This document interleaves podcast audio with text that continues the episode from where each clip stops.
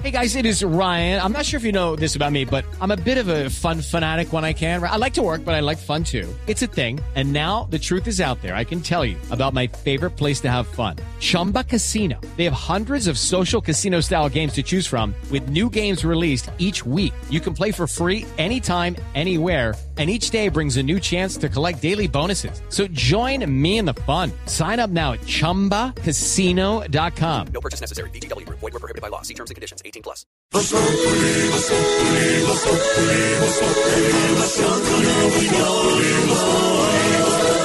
Tenemos opinión, mucha imaginación.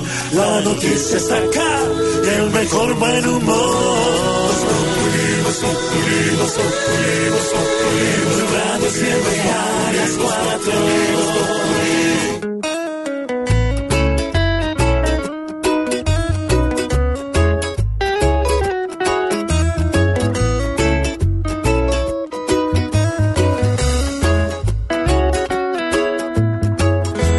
Amarte como te amo es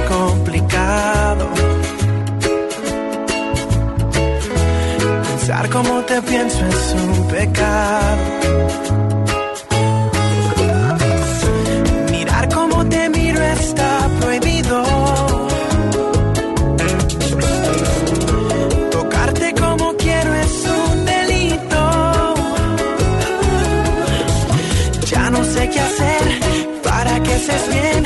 Si apagar el sol para encender tu amanecer. Hablar en portugués, aprender a hablar francés. Tus pies. Yo solo quiero darte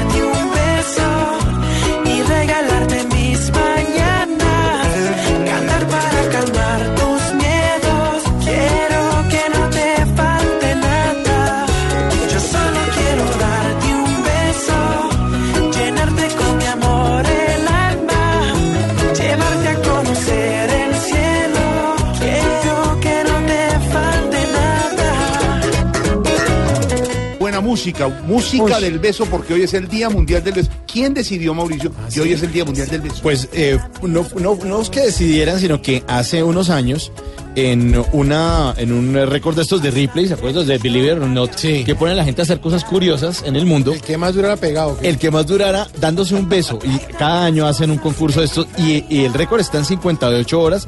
35 minutos y 58 segundos con los labios pegados. Le- el récord lo batió una 58 horas. 58 horas. Yo, no, cuando el día. eh, eh, Usted no. eh, Ah, don eh, Joaquín, eh, che. eh, pa- de discriminación. No, Joaquín, che, pero fíjese que una pareja eh, de Tailandia eh, de- pues derrotó a, a otra pareja, que era una pareja gay que también ha tratado de competir contra ellos. Y ellos completaron 58 horas 35 minutos. Les ganó. La pareja se llama Ekachai Laksana Tiranarat. O sea, así como no, nombres sea norma- grosero. Muchas No, no, gracias va, a nuestros oyentes. Son nombres tailandeses. ¿Yo qué hago? el grupo de... Ekachai, de Ekachai. Juan Mamerto, ¿cómo se llama? Ekachai. Ah, sí, a esos grupos folclóricos. Pues ellos batieron este récord. Eh, incluso superaron otro récord que también habían eh, hecho en el 2011. Pero en el 2013, 58 horas, 35 minutos y 58 segundos, fue el beso más largo del mundo. Imaginen, 58 horas. Además tiene que estar ahí, no se pueden despegar. Pero, es que eso es lo feo, si y les fuera un que- beso rico, oiga, les ¿Y, pa- y ¿y cómo harán para ir al baño y esa No, pero oiga, oiga eso. Ignacio. les dan, les dan agua con un pitillo, así, y tomen de lado, y hay unos breaks y unas pausas especiales. de- Para la no, no, no, para la, para la edita al baño. ¿Para qué? No, no, no. Para la Iaco. Para las Tringosol. Para la Qué edita al mamera, baño. Sí, además decía alguien, no. No, no, tan no. fatal. Así que 58. después de batir ese récord, pues de- se decidió que el 13 de abril de cada año se iba a celebrar el Día Internacional del Beso. Así que que demoró un viejito con un chicharrón prácticamente dos días. dos días. Así que hoy vamos a celebrar el beso con el numeral Le daré un beso a. ¿Les parece? A ver, si ustedes, ¿a quién le darían un daré beso? a- Usted ya preguntarnos a todos. A todos, a todos. Ahorita- enfrentarlo. ¿Cómo? Le daré un beso. numeral le daría un beso a. A propósito del Día Internacional del Beso. Y ahí les tengo Darte un beso de Prince Royce, una canción de 2013, de ese mismo año Pero un donde se minuto, batió el récord. ¿Un beso apasionado o un beso beso? Porque le daría un beso No, a mi un mamá pico no es. en la frente de agradecimiento. por Bueno, cosas pues pueden poner eso en las redes sociales si quieren, sí.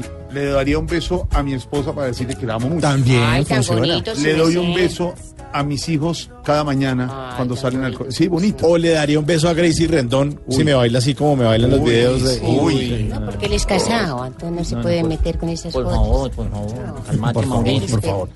Numeral le daría un beso a. Encender tu amanecer, falar en portugués, aprender a hablar francés o bajar la luna hasta tus pies. Yo solo quiero darte un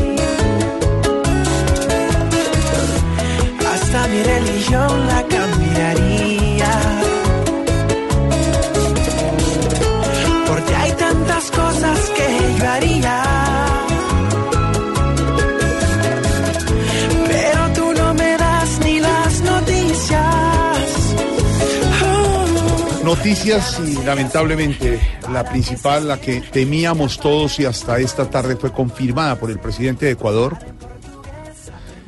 Encontrado los cuerpos de los periodistas asesinados en eh, el sur del país. Los cuerpos de los periodistas asesinados están en Colombia, dice el gobernador de Nariño. El presidente del Ecuador, que se devolvió de la cumbre de Lima, esta misma tarde confirmó que los tres periodistas están muertos. Fueron asesinados ahí en la frontera entre Colombia y Ecuador. Lamentable noticia de la que hablaremos más adelante con nuestros enviados especiales. También el comercio mundial en cuidados intensivos por roces entre Estados Unidos y China, dice Máster, el presidente de la ANDI. Ha caído el dólar en sus eh, más bajos cotizaciones de los últimos años. También hablaremos de este tema. Estados Unidos dice tener prueba de que Bashar al-Assad usó armas químicas en Siria. Rescatan 20 migrantes ilegales en el Golfo de Europa. Aplausan, aplausan la audiencia contra el exalcalde Luis Borges por presunta corrupción. Y más noticias en la económica. El trabajo de recuperación de la Lizama por caída de petróleo tardará seis meses. Los tantos barriles que dijo Ecopetrol que se votaron en esa zona, seis meses en recuperación. Otros dos miembros de FARC, de la FARC, están presuntamente involucrados en el caso de el narcotráfico a Estados Unidos, donde está implicado, estaría implicado, como han dicho las autoridades y la fiscalía, Santrich. Muchas noticias. La otra, James y Zidane, como decíamos en los titulares.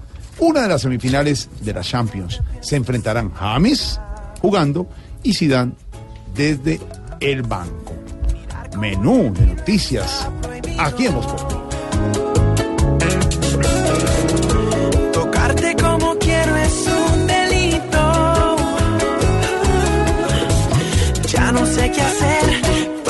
para que seas bien. Si apagar el sol para encender tu amanecer. Falar en portugués, aprender a hablar francés. Los presidentes del hemisferio occidental se reúnen en Lima.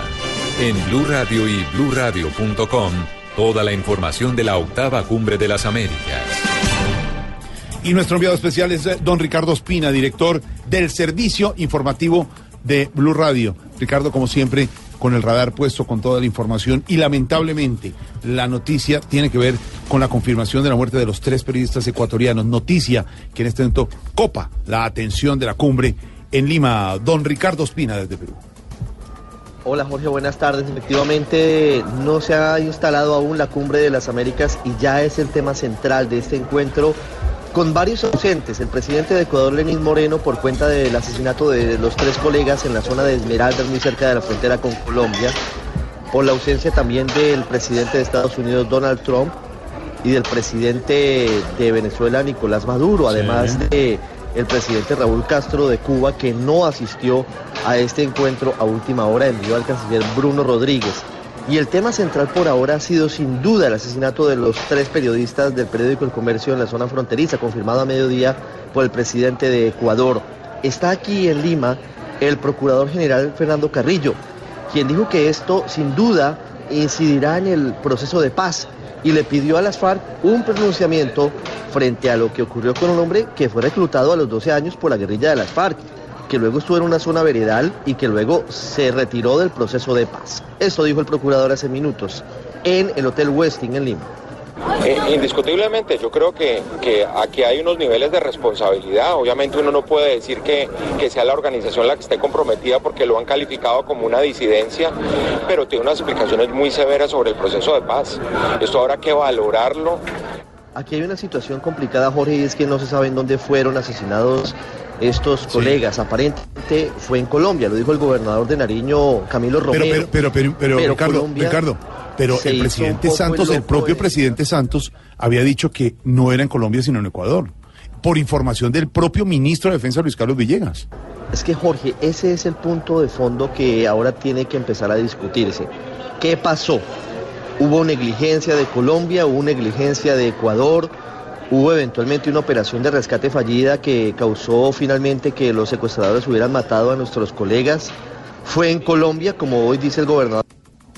Es, es la confrontación de opiniones, Ricardo, y de versiones. Lo que se tenía al comienzo era que en territorio colombiano y después el presidente Santos, por información de su ministro de Defensa y de las fuerzas militares colombianas, había dicho que era ecuatoriano, en el, territorio ecuatoriano. Pero ya confirman, Pedro Viveros, que es en territorio colombiano donde están los cuerpos y donde se hubiera producido el asesinato de los tres, eh, de los tres periodistas. Lo peor que puede ocurrir en estos hechos es comenzar a especular sin antes la reunión que debe tener lugar, o creo que en este momento está en, en Quito, mm. entre la cúpula militar de Colombia, el ministro de Defensa y sus pares del gobierno ecuatoriano, sí.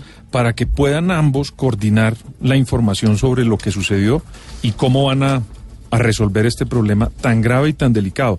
Porque cada minuto que pasa, si uno tiene alguna versión de un lado, pero no están las dos fuerzas de los dos países, militares, los ministros y los presidentes, entregando la información real de lo que aconteció, pues es muy difícil esperar ese, ese tipo de especulación. Luego de la confirmación, eh, Pedro, de la muerte de los tres trabajadores del diario El Comercio del Gobierno de Ecuador, se revelaron detalles de cómo fue la comunicación que mantuvieron con los captores. Aseguró que valoró la posibilidad de efectuar un canje de presos por los tres miembros del equipo periodístico secuestrados el 26 de marzo. Ojo a estos detalles, están con Henry Córdoba.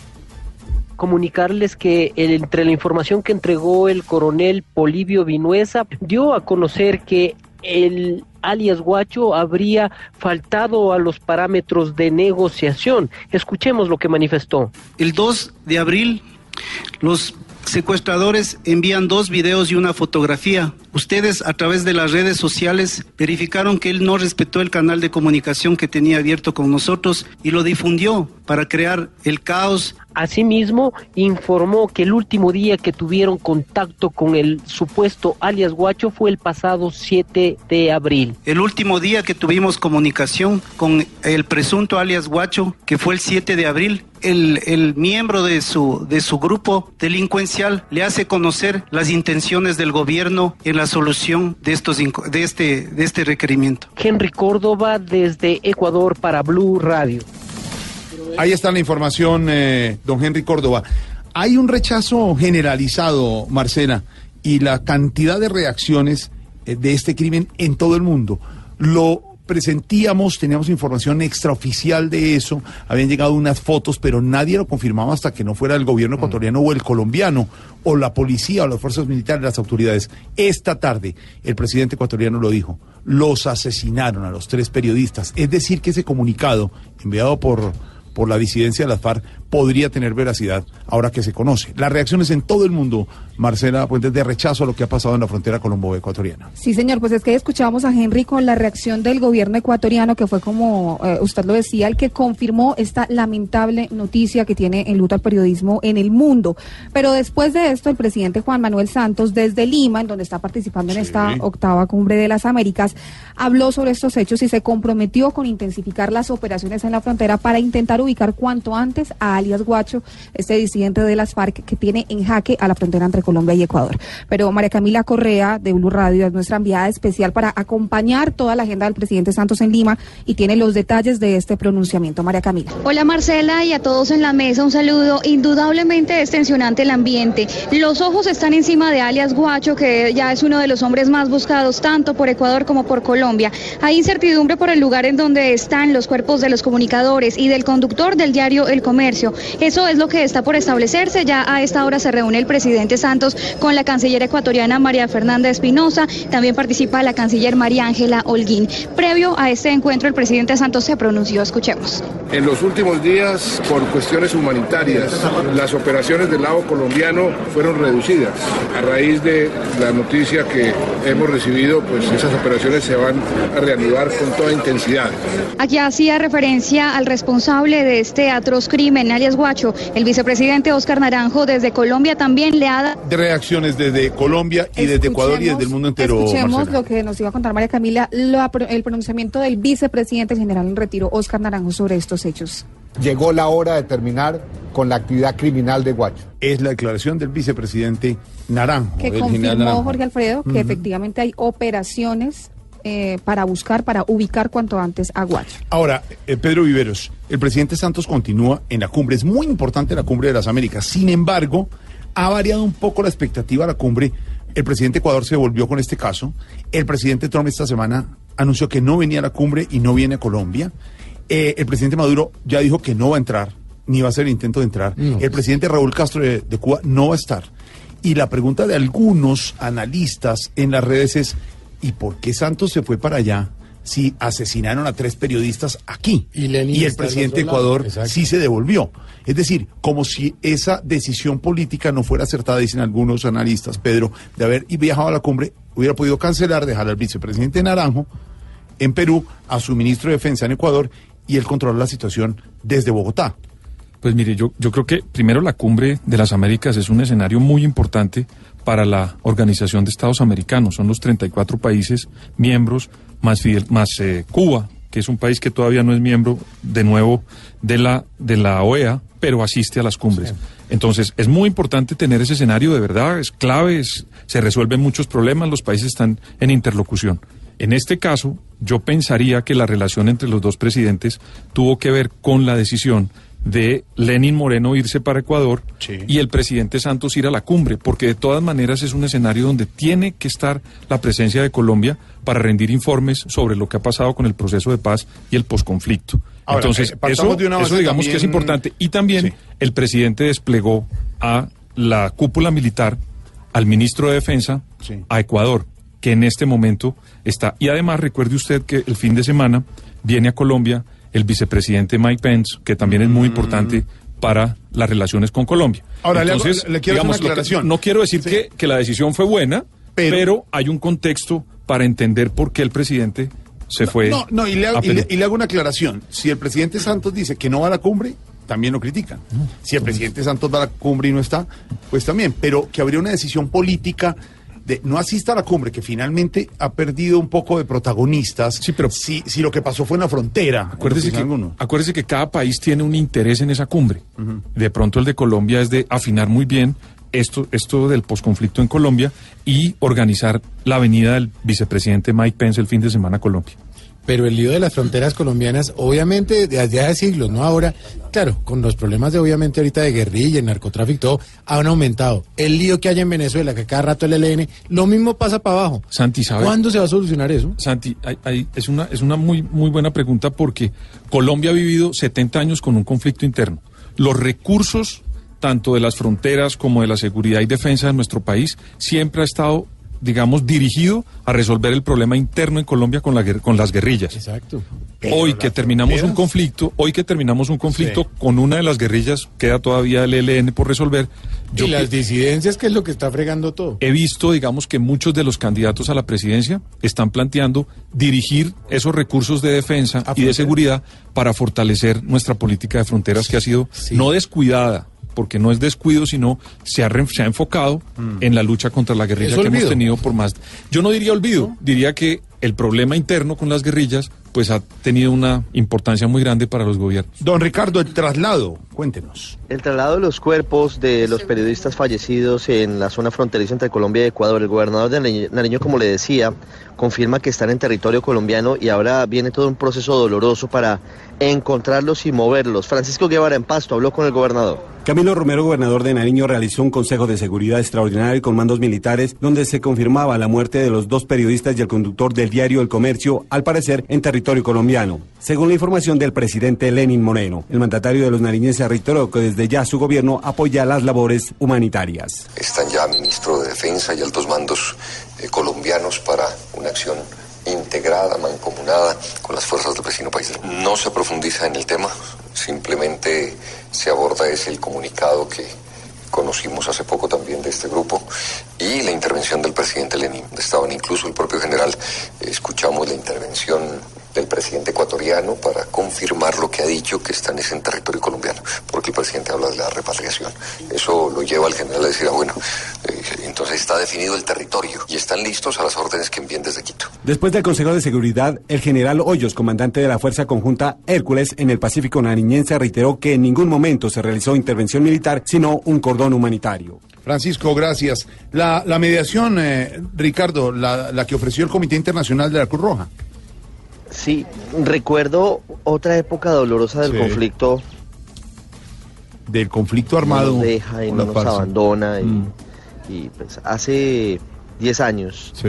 recuerde usted que fueron hace momentos de crisis y momentos que recuerda Ricardo cuando eh, anunciábamos y teníamos que contarle a la audiencia sobre muertos, sobre secuestrados, sobre los 11 diputados, por ejemplo, del Valle, y que tanta necesidad hacían organismos internacionales como la Cruz Roja, que finalmente termina siendo una mediación para estos casos, Pedro. Claro, la, la Cruz Roja es definitiva. Y hoy le oí al presidente Lenín Moreno decir que, digamos, de manera paralela a la, a la negociación que tenía el Estado con los señores que tenían a los periodistas, la iglesia ecuatoriana estaba por medio de un alto jerarca de la iglesia de ese país tratando de llegar a hablar con Guacho porque lo había conocido en una oportunidad. Sin embargo, nunca se logró porque, pues, estos señores de la manera más, digamos, inhumana, decidieron asesinar a los tres periodistas. Pues ahí está la mediación que le ha ofrecido el Comité Internacional de la Cruz Roja para adelantar lo más pronto el proceso de entrega de los cuerpos sin vida de las tres víctimas de este atroz crimen, eh, Ricardo, en Lima. Ya volveremos. Bueno, y sobre todo porque es un momento muy doloroso para las familias y lo que quiere precisamente el Comité Internacional de la Cruz Roja es que se pueda resolver lo más pronto posible, que las familias puedan tener esos cuerpos allí en Ecuador muy pronto. Camila Carvajal tiene toda la información. No paran las reacciones en contra del asesinato del equipo periodístico del diario El Comercio a manos del Frente Oliver Sinisterra de disidencias de las FARC. La ONU se solidarizó con las familias ecuatorianas al tiempo que dijo que actos de lesa humanidad como los cometidos contra los comunicadores y el conductor son inaceptables y representan una amenaza a la zona fronteriza entre Colombia y Ecuador. Entre tanto, el Comité Internacional de la Cruz Roja aceptó recuperar los restos de las tres personas como un ente neutral e independiente. Se declaró a disposición de las partes e hizo un llamado a respetar el dolor y la privacidad de las familias. Ambos organismos piden que hayan investigaciones y claridad sobre lo que ocurrió con las tres personas secuestradas por alias Guacho. Ahí está la información. Esas, unas noticias en Colombia, otras. Y noticias que tienen que ver con el deporte. James y Sidán se verán la cara, señor Sachin. Lo que para muchos, Jorge, era la gran final, se tienen que ver en semifinales, porque hoy se llevaron a cabo en Nyon, en Suiza, el sorteo de las semifinales de la Liga de Campeones. ¿Dónde, para dónde, muchos, Valentino? en Nyon, en Suiza, señor. Allá, para voy, allá muchos, voy a estar con Jonathan. ¿En dónde va a estar? Allá contigo. No, eso ya, ya se realizó No. esta mañana el sorteo de las semifinales. Una pelota. ¿Qué va a estar? Ya pasó. Están informados, Luis. No, vamos a estar transmitiendo la semifinal. Ah, ah, ah, bueno. pero ¿por qué no? O sea, Sí, ¿quién es sí. ¿Y usted va a ir con Sachin? Sí, señor. Se va a estar transmitiendo aquí en Blue Radio las Rodolfo semifinales Valentino que Sachin. serán el 24 de abril y el 25, los juegos de ida. Primero se estará enfrentando el Bayern de Múnich contra el Real Madrid y también el Liverpool frente a la Roma. Los juegos de vuelta serán el primero y 2 de mayo, donde se cierra en España Real Madrid contra el Bayern, el regreso de James Rodríguez al Santiago Bernabéu y también la Roma en Italia estará recibiendo al Liverpool, donde hay un toque especial porque Mohamed Salah, que es la gran figura de la Roma, es, eh, que es la gran figura, Mohamed Salah es la gran figura del Liverpool, ex Roma. Entonces ahí también hay... Mohamed allá y me no, Mohamed Salah. Mohamed Salah. Entonces hay un toque especial porque James Rodríguez enfrenta a su anterior equipo y Salah también enfrenta a su anterior equipo que era la Roma. Pues al reencuentro en las canchas de James versus Zidane hay que poner mucho. Cuidadito. Cuidadito. Cuidadito, cuidadito. Que con James y Zidane el mundo va a ver sin miedo. ¿Cuál de los dos es el man? Y, y yo, yo, yo. James va a estar en la cancha frente a ese calvo nulo, demostrándole el talento al que le calentó el cuidadito, cuidadito. James debe demostrar que si este Bayern es bueno, con talento para exportar. ¿Cómo está Zidane? Hoy Zidane debe estar triste viendo las jugadas nuevas del que sentó en una banca y le pisoteó las cuidadito, cuidadito, que a la hora de jugar James le muestra a ese calvo que no lo supo explotar. Que la meta toda, papá. Ojalá el Bayern le meta goles en todas sus rutas para que Zidane entienda que en el fútbol no es el cuidadito, cuidadito. Sin embargo hay que esperar que las uvas estén verdes para irlas a cortar. Pero con James sabemos que hay de todo para mostrar. Y que en el fútbol no es un puto si dijeron ahí. No, no, Puras groserías, nomás. No, diga, no, para No, su merced, a esta hora no. Ah, no, que ahorita toca el tinto. No, exacto. Si quieren Ay, qué ver groserías a esa incisiva, preguntona y humorística ignorita, no se puede perder este domingo en Caracol Televisión a las 10 de la noche. Voz Populi. TV, Populi TV, aquí el humor mejor de tu equipo lo quieres relegar, danos el papayazo y tendremos de qué hablar. Voz Populi TV, Voz Populi TV, Voz Populi TV, Voz Populi TV.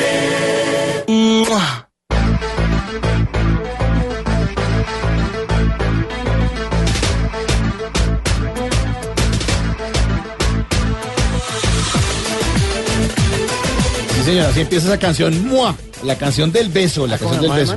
Eh, el tipo se llama Tarkan, se llama todavía, sí, que es un músico eh, alemán, pero de ascendencia turca. Eh, y esa canción se llama Simarik. ¿Simarik? Simarik, así se llama. Que significa No consentida. Simarik. Simarik. se lo juro. La canción significa consentida. Hoy es el. Día Internacional del Beso. Y nuestros oyentes nos van a contar a quién le darían un beso. Una persona cercana o soñando con alguien, de pronto, numeral le daría un beso a.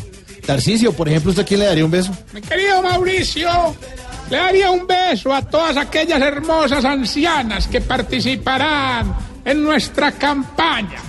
A los bebés recién nacidos, de cuyos padres contamos y esperamos su voto. Sí, puro, puro político. Político no, no, barato. no. Hombre, a través del beso uno manifiesta cariño, empatía, cercanía. Metafísica el beso. Sí, no, no, no, no, no, ¿qué tal esto? La conexión emocional que este pueblo necesita. Este pueblo no, lo no. que le da falta es amor, hermano. No vamos a votar por usted, tranquilo. Abrazos, amor, sonrisa. Tranquilo, tranquilo. Ignorita, ¿Su merced? Numeral le daré un beso a. Ay, su merced, yo me sueño con darle un besito al papa, su merced. ¿Sí? Ay, sí. Yo a me que hablar con su mucho. jefe. Ese sí lo tuvo cerquita, quién sabe si lo besaría, su merced. Yo creo que lo babió.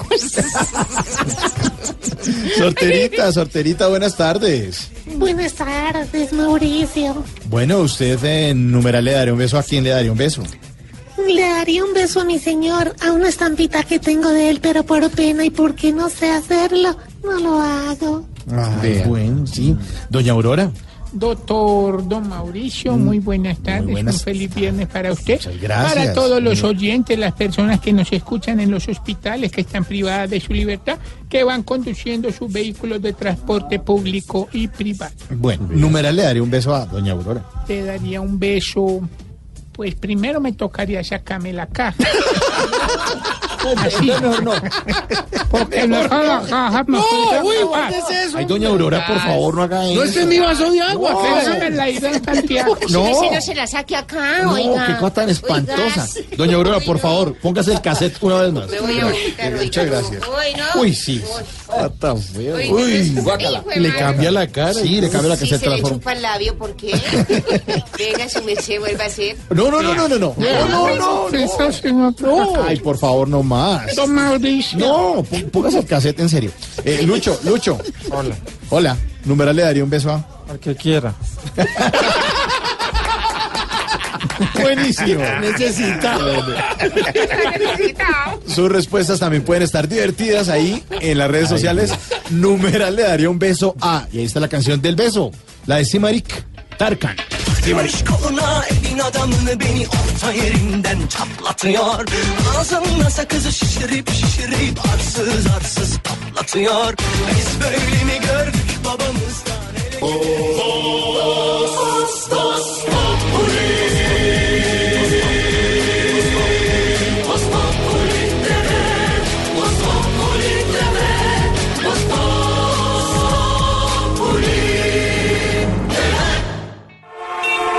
Estás en el trancón.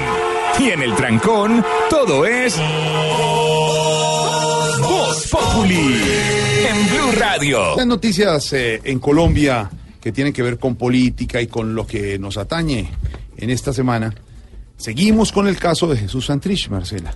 Y ya el abogado interpuso un recurso. ¿De qué se trata? Sí, señor, pues ellos insisten en que todo esto que ha ocurrido en los últimos días se trata de un montaje y están pidiendo entonces la libertad de Jesús Santrich. Recuerde que él está en huelga de hambre Sí. y que además está pidiendo que sea la Justicia Especial para la Paz la que defina su situación.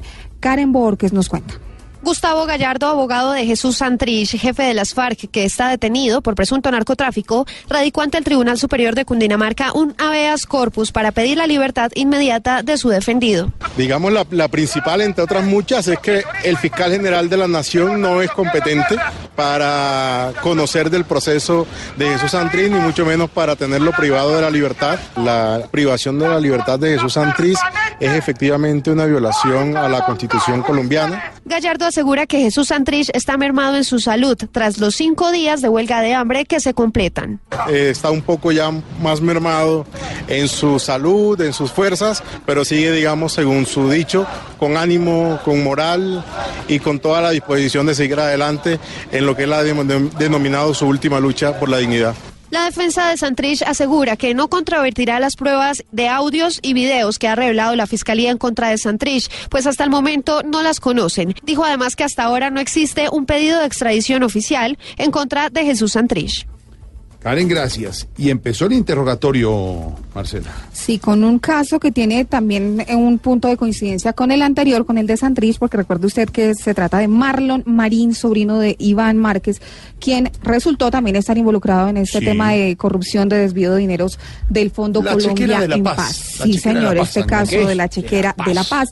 Pues hoy empezó el interrogatorio en la Fiscalía General de la Nación a María Elvira Valencia Gómez, quien según las investigaciones de la Fiscalía hace parte de esa red de intermediarios que habrían participado en estas actividades irregulares para adjudicar los contratos con estos recursos destinados al postconflicto.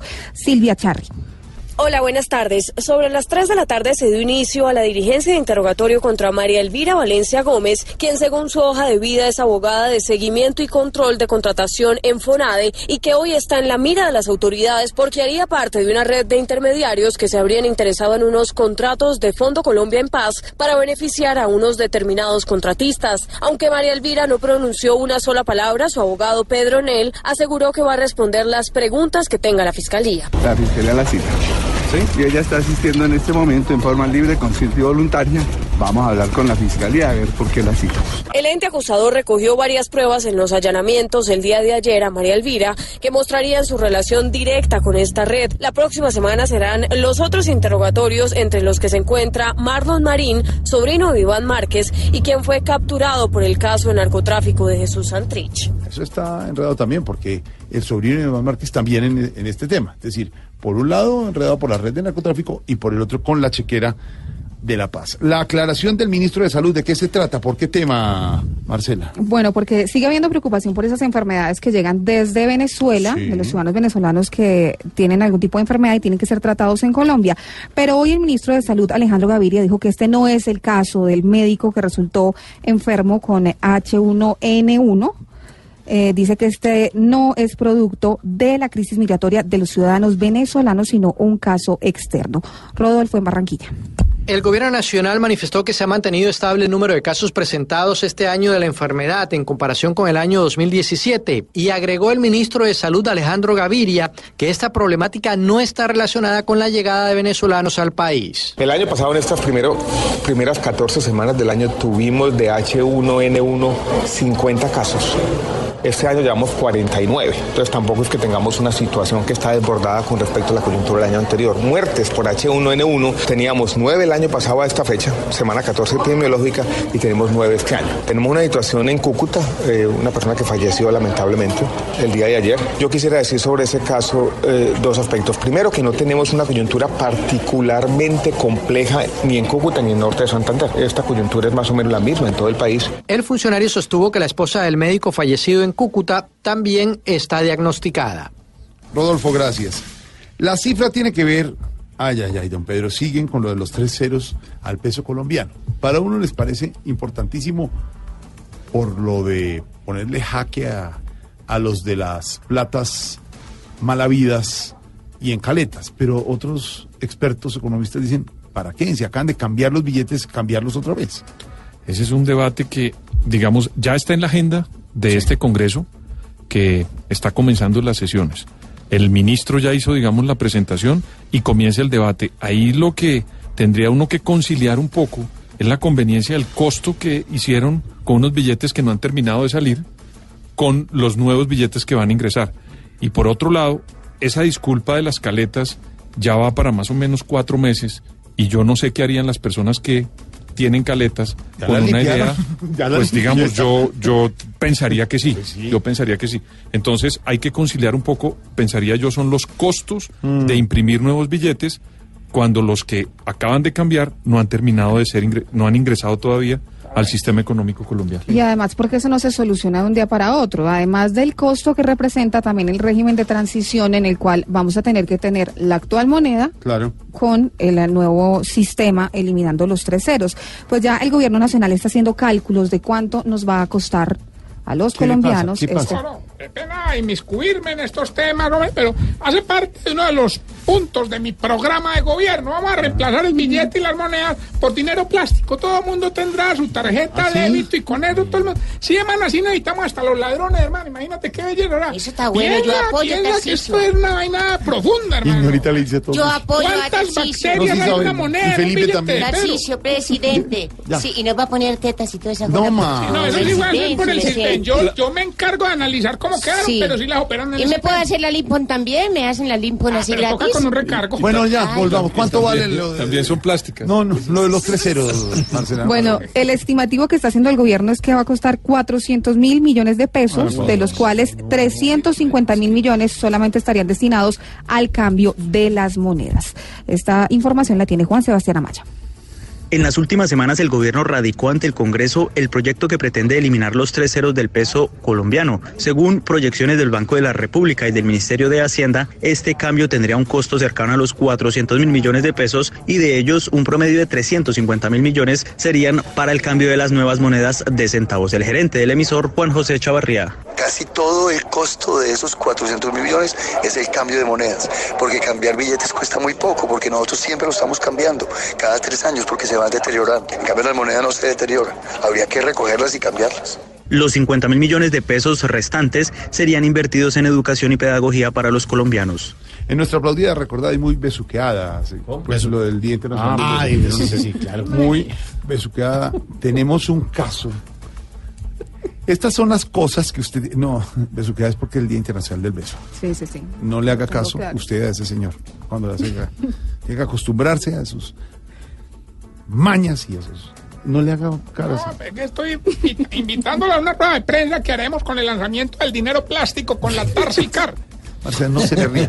Óigame, este caso en Boyacá, cuando uno registra en estos micrófonos, y nos toca hacerlo, que, que el señor Leons o el otro que negoció tal cosa o Interbolsa, entonces que tres añitos y que los dejan ir a la casa, ¿no? Mire lo que pasó en Boyacá.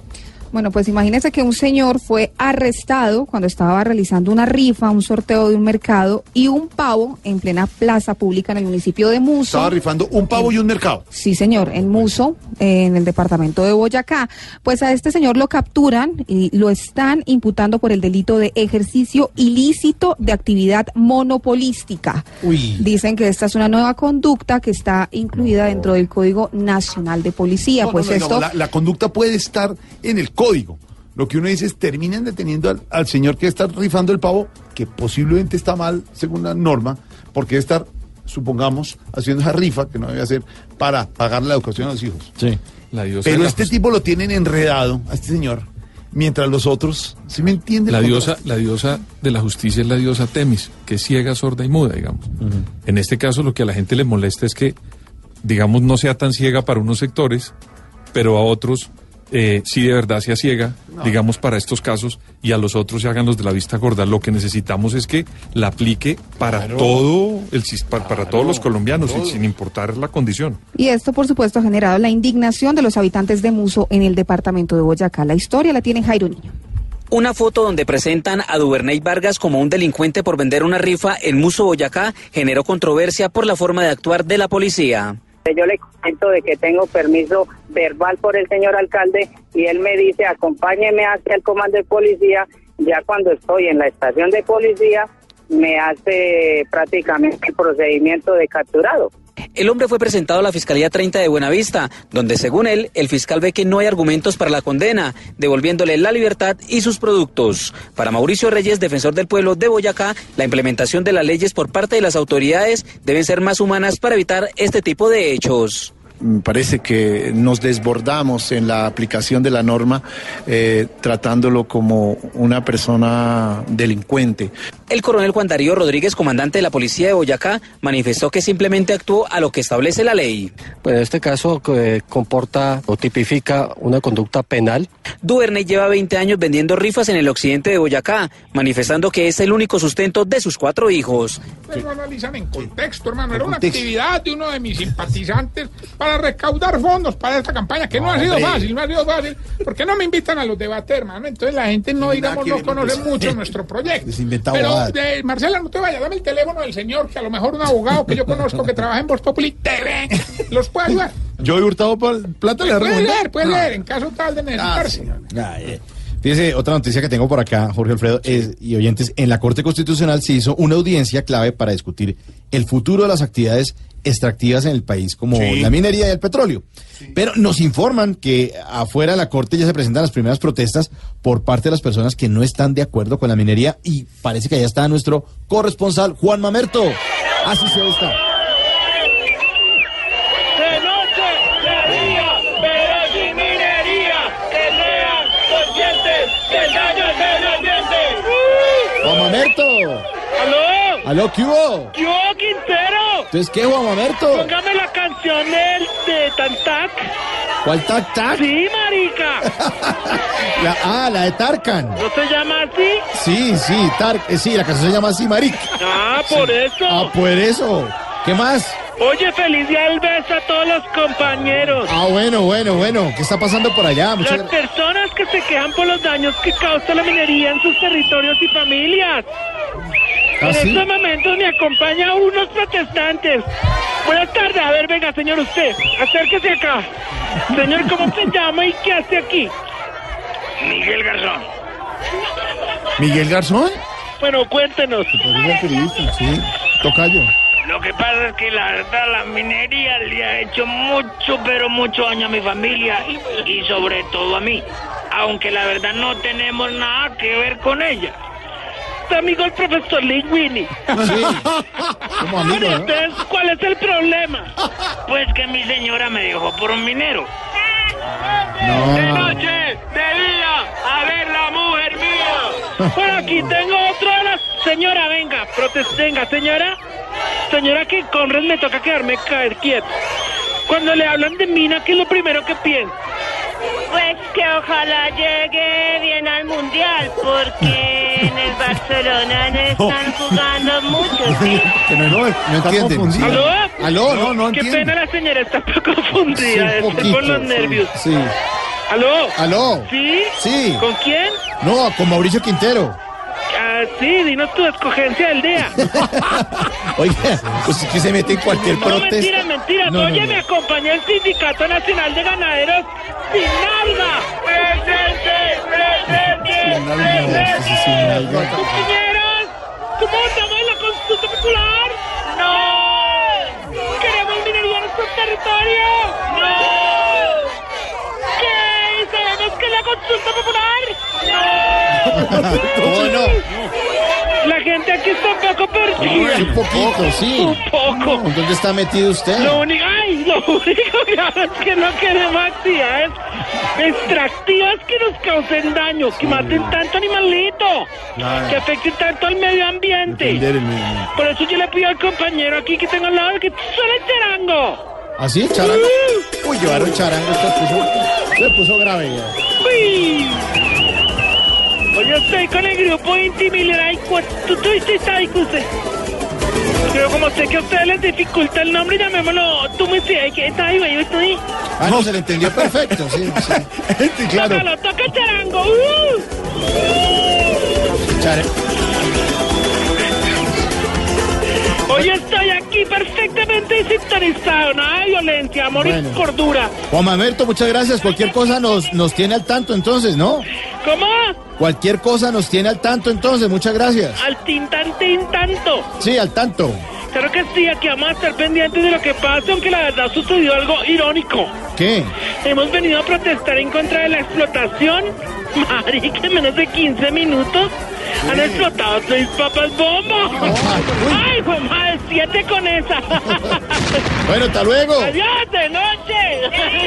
No, no, no. Que sean conscientes de el medio ambiente. Sí, señor, hay que cuidar el medio ambiente. Día, Hay que cuidarlo. Pero ubíquese, hermanos. Estamos en Voz Populi Radio el domingo a las 10 de la noche. El humor, la opinión en Caracol Televisión, en Voz Populi. TV. Voz Populi TV, Voz Populi TV, aquí el humor crea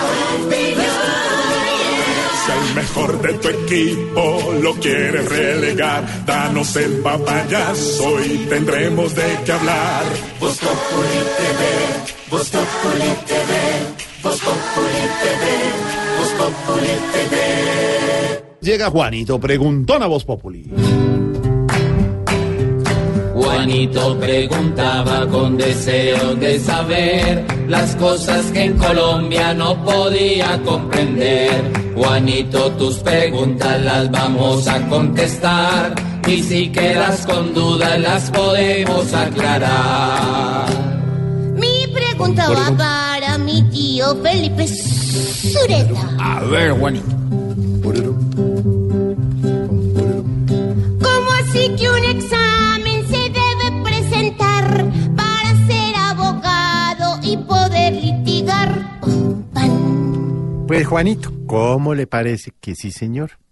Ahora quienes están en último año de derecho deben prepararse porque les van a tomar un nuevo examen como requisito para graduarse. Hoy día los estudiantes se gradúan con los preparatorios, su tesis o su judicatura, en fin, hay unos requisitos.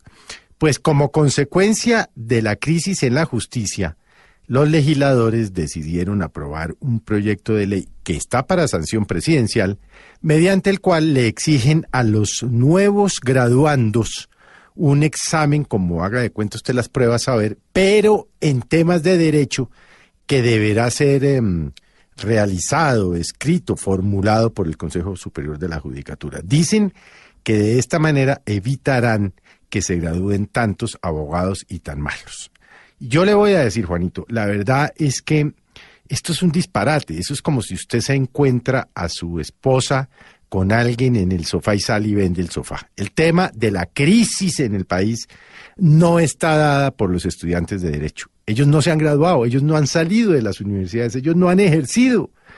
Entonces, resulta, en mi sentir, Juanito, un disparate que sean ellos los que paguen por las consecuencias de una justicia ineficiente por culpa del Estado y, por supuesto, por culpa de algunos, algunos, que no todos, abogados corruptos, que inclusive han llegado, Juanito, a ocupar posiciones en las altas cortes, como lo hemos comentado en varias oportunidades, en el denominado cartel de la toga. Realmente es un despropósito que en vez de fortalecer el pensum en las universidades en asuntos y en materias de ética, de ética para los abogados, no le estoy hablando de ética religiosa, porque hay universidades que no son religiosas, ¿no? Los ponen a tomar un nuevo examen para, para, para filtrar. Es decir, ¿quién le dice a usted que el mejor estudiante de un curso que pase todos los exámenes no tenga el alma corrupta y salga a hacer actos delincuenciales? ¿O quién le dice a usted que un muchacho que no pueda pasar ese examen porque tiene algunas limitaciones intelectuales no sea una estupenda persona para la sociedad? Estos son el tipo de leyes inoperantes en país, en, en un país que lo que le sobran son leyes. Aquí lo que faltan son eh, el ejercicio de los principios, enseñar más filosofía del derecho, más ética del derecho. Eh, eh, en fin, realmente, Juanito, es un disparate. Pero más me sorprende a mí que los estudiantes de derecho que están en último año no se hayan percatado de esta decisión y no hayan salido a pedirle al presidente que no sancione la ley. Porque entre otras cosas es una sanción que de alguna manera los pone en condiciones de inferioridad frente a otros profesionales. O es que o es que el Ministerio de Salud le toma exámenes a los médicos, o es que el Ministerio de Transporte le toma exámenes a los ingenieros, o, el, o es que el Ministerio de Cultura le toma exámenes a los estudiantes de filosofía, literatura o filología, por decirle algo. Esto es un absurdo, es un exabrupto. Son las cosas de los países desarrollados en donde se rompen las reglas de la equidad por el más débil. Y en este caso, Juanito, los más débiles son los estudiantes de último año en las facultades de Derecho. Qué vergüenza de ley. Y peor sería aún que el presidente la sancionara. Juanito. Yo no voy a ser abogado mejor. No, no. Esperamos, Juanito, que todo claro esté ya. El lunes nuevamente te esperaremos acá.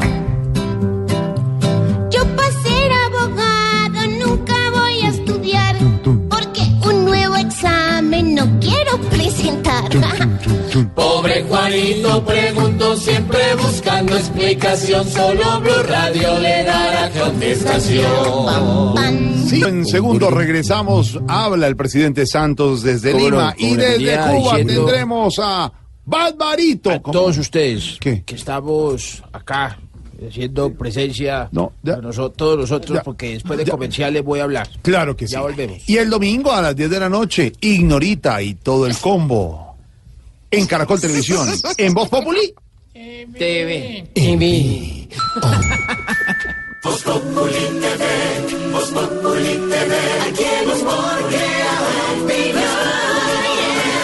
Ojalá que no sea solo tilín, tilín, pues seremos los jueces cuando estén en el ring. Voz Populi TV, Voz Populi TV, Voz Populi TV, Voz Populi TV. Mi amor, una vez más soñé contigo y a la verdad necesito decirte, mira mis manos tiemblan así por ti. Sé que tiemblas por mí, siento el encanto de una noche entre tus brazos. Ven dame al fin de tu amor de tu corazón, que ya es hora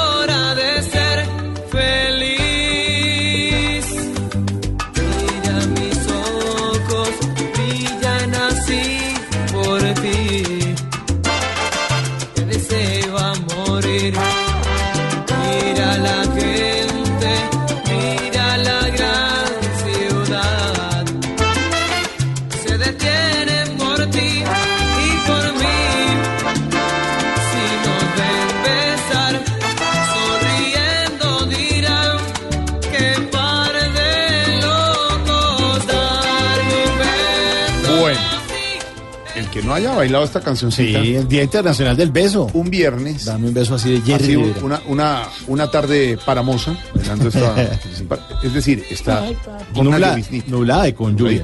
Sí. Se llama Dame un beso así. Dame un beso así de Jerry Rivera. Hoy estamos celebrando con los oyentes el Día Internacional del Beso. Porque cuando uno se besa, el cerebro produce oxitocina, Ay. la hormona del amor. Ah. Pero no, pero Aurorita y profesor, no esos besos ahora, de estoy esas, brava con el profesor. de esas, ¿así? ¿Y por qué? Porque me dijo que yo era ninfomaníaca. ¿Cómo? Hipocondriaca. Eso, eso. Aurorita, Ah. hipocondriaca. No, no, claro, hipocondriaca. porque le- se siente enferma todos los días de algo diferente, no por eso. No, ¿Qué? ¿le dijo qué? ¿Usted pensó que era qué, Aurorita? Ninfomaníaca. No, no, no. Hipocondriaca. No, es Hipocondriaca. nunca pensaría ¿Cómo eso de usted. No, claro. ¿Y usted no pensaría eso, profesor? ¿De Aira Merlano? No, hombre, de Aurorita. Ah, no, jamás. ¿Cómo Pero- se le ocurre? Pero hablando del beso tradicional de otras épocas. Ósculo. Claro, cuando se daba el primer, el primer beso se daba ya cuando se tenía una relación muy claro formal. que sí, después de la iglesia. Una cosa, ah, sí, una cosa muy romántica. Una vez en el matrimonio el sacerdote decía, pueden besarse uno, impregnaba su labio del labio de la mujer, no más. Hasta ahí. Aurorita, no como ahora que eso ya el primer día. Mi hasta las amígdalas. Ay, señora. Pero, eh, pero el- Los ve uno en Transmilenio que piensa uno que le están haciendo una transfusión. ¿De verdad? De Ave María. Eh, eh, profesor, ah, era después de casarse ya, cuando sale de la iglesia. Ya después sí, porque ya se pueden establecer las relaciones normales de una pareja. Exactamente. Bueno, besos en todas las épocas. Sí, señor, en todas las épocas. Y en la actualidad, pues nuestros oyentes nos cuentan a quién le darían un beso con el numeral, le daría un beso a Claudio. Darían un beso con el numeral. Claro que sí, A través del numeral. A través del numeral, hombre. Oiga, hay gente que toca explicarle las cosas con plastilina. ¿Qué se ver, imaginó Santiago un beso con el numeral? ¿Qué es eso? ¿Con este numeral? No, hombre. Con el numeral, con el hashtag. Con el hashtag. ¿Ah? Están muy activos. No, hombre. No más. Santiago, por favor. Súbale, súbale, súbale Sí, la no música, ordenemos esto. Bésame ahora mismo aunque hable la gente. Dame un beso así. Si estamos locos de amor, que comenten. Dame un beso así. Necesito de tu amor, lléname de tu calor. Bueno, orden, orden. Y como lo dice Santiago, nuestros oyentes opinan. ¿A quién le darían un beso con el asterisco numeral? Le daría un beso a Claudio. Claro que sí, nuestros oyentes están muy activos. No más, hombre. Nos escribe Livia Aguilar. Le daría un beso a cada integrante de Voz Populi por hacer la tarde un rato agradable y desestresante. Aprendió a filtrar. Neiter Muñoz también nos escribe, le daría un beso a la santanderiana, mano, a ver que la joda. También nos vuelve a escribir Neiter Muñoz, le daría un beso a Ignorita, que carajos que pica lo que tenga que picar. Y también nos escribe arroba Casimiro Portuano. No, no, no, Le daría- ve. ¿Qué es eso? No, no, pero ¿por qué lee eso, Claudio? Música de beso, música. Mira mis manos, tiemblan así por ti. Sé que tiemblas por mí. Siento el encanto. Volviendo a la noticia trágica que nos atañe hoy, los tres periodistas asesinados en la frontera, ha subido la recompensa por parte del gobierno de Colombia por, para dar con la captura de estos bárbaros que asesinaron vilmente a los tres colegas periodistas de Ecuador, eh, Marcela. Sí, señor, es que el presidente Juan Manuel Santos acaba de terminar su reunión con María Fernanda Espinosa, que es la canciller de Ecuador. Ambos están en Lima, dentro de la cumbre de las Américas, y han dado una declaración en la cual afirman que sube a 700 millones de pesos esta recompensa por información sobre alias Guacho, jefe de las disidencias de las FARC, que serían responsables del asesinato de estos tres colegas periodistas. Escuchemos lo que dijo el presidente. Acabamos de tener una reunión con la canciller del Ecuador, María Fernanda Espinosa, con la ministra de Justicia, el, embajador de Ecuador en la OEA, donde le reiteramos a la canciller y a nombre de todo el gobierno y del pueblo colombiano eh, nuestra solidaridad en estos momentos eh, difíciles. Eh, le expresamos y le reiteramos también nuestra total disposición para apoyar, para ayudar en cualquier sentido. Sabemos eh, las dificultades que generan este tipo de situaciones y por eso los amigos están para ayudarse en estos momentos. Yo le di instrucciones esta mañana al ministro de Defensa para que se trasladara al Ecuador con el comandante de las fuerzas militares, con el director de la policía. Así sucedió, está en este momento en el Ecuador eh, hablando con el propio presidente, con los altos mandos y los ministros ecuatorianos. Eh, Se dieron instrucciones para trasladar más personal militar a la frontera, para iniciar, eh, reiniciar más operaciones con miras a capturar el responsable y los responsables de este crimen atroz, porque eso es lo que ha sucedido, se ha cometido un crimen atroz, un crimen inaceptable bajo cualquier circunstancia y cualquier punto de vista. Estos son también momentos donde la colaboración entre los dos países es más que necesaria, porque cuando los países colaboran, cuando los gobiernos colaboran, los únicos que pierden son los delincuentes, los criminales. Y eso es lo que estamos haciendo con Ecuador y vamos a hacer con Ecuador. Tengan la absoluta seguridad. eh, en Colombia hemos tenido muchas experiencias parecidas a las que está sufriendo el Ecuador y de esas experiencias hemos aprendido que hay que perseverar y este responsable de este crimen caerá. La sentencia del presidente Juan Manuel Santos entonces caerá, Guacho, aumenta la recompensa en 400 millones de pesos, con lo cual queda en 700 millones de pesos y además anuncia un refuerzo de hombres en la frontera, no dice específicamente cuántos, pero se va a reforzar la Pero, seguridad a en la frontera. eran 300 millones, 100 mil dólares del gobierno ecuatoriano. Y 400 ahora del gobierno colombiano son 700 millones de pesos de recompensa para dar con el paradero de este bárbaro asesino, que es ciudadano ecuatoriano, pero es disidente de las FARC. Con este tipo, 700 millones, el precio que le han puesto en la cabeza. Ahora lo que queda es que los dos países, los dos gobiernos, de una manera rápida, logren hacer algo con este señor y con ese escuadrón que trafica y que comete asesinatos en una zona fronteriza entre Colombia y Ecuador. Eso no puede dilatarse, cometerían un error ambos presidentes. Ahí es donde la sociedad tiene que comenzar a presionar para que haya unos resultados rápidos contra este señor Guacho y la banda que está con él. El presidente de Ecuador, Lenín Moreno, Marcela, ha declarado cuatro días de duelo nacional por la muerte de los periodistas, ¿no? Sí, señor, hay indignación en ese país. También hay eh, un duelo que, como usted lo dice, fue declarado por cuatro días en todo Ecuador por este crimen de los tres integrantes del equipo periodístico del diario El Comercio. Pero también hay voces de rechazo a este hecho de España, Francia y Perú y organizaciones como la ONU. Henry Córdoba.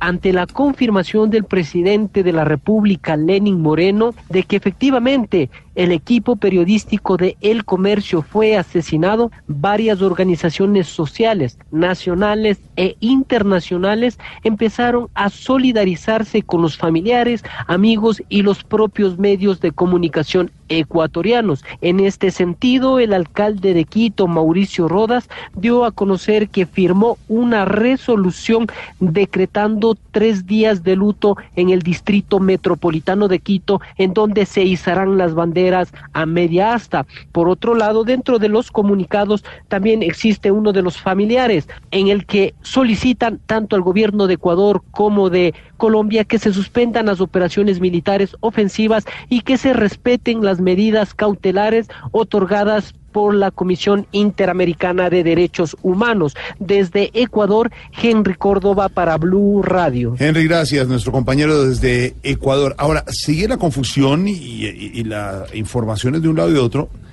Eh, ya aclaró el presidente Santos que habían parado las operaciones o habían detenido un poco la ofensiva que se tenía, nos recordaba Pedro, que han desplegado hace algunas semanas. Hace dos meses, 1.800 A la zona. a la zona. Y dice el del presidente Pacífico, Santos- Con la misión de proteger la zona y contraatacar las acciones de este grupo. Por ejemplo, en Tumaco estaban... Por eso, allá llegaron. Ese fue el centro a donde llegaron los 1.800 Pero lo hombres. que dice el gobierno es que había, mm, digamos, detenido le bajó el accionar por el secuestro de los 13 ecuatorianos. Pero hay unas versiones que hablan que no, que Guacho actuó y termina justificando en el comunicado, que parecería cierto, que los mataron por la presión que recibían del ejército colombiano. Lo, que Lo dicen cual ellos. no tiene justificación, No, no, no, hombre. pero esa es la versión que entregan esas disidencias. unas personas no están armadas. Que es que el ejército nos presionó, entonces matamos a tres periodistas. Por eso es tan importante la versión de los dos gobiernos definitiva de este caso.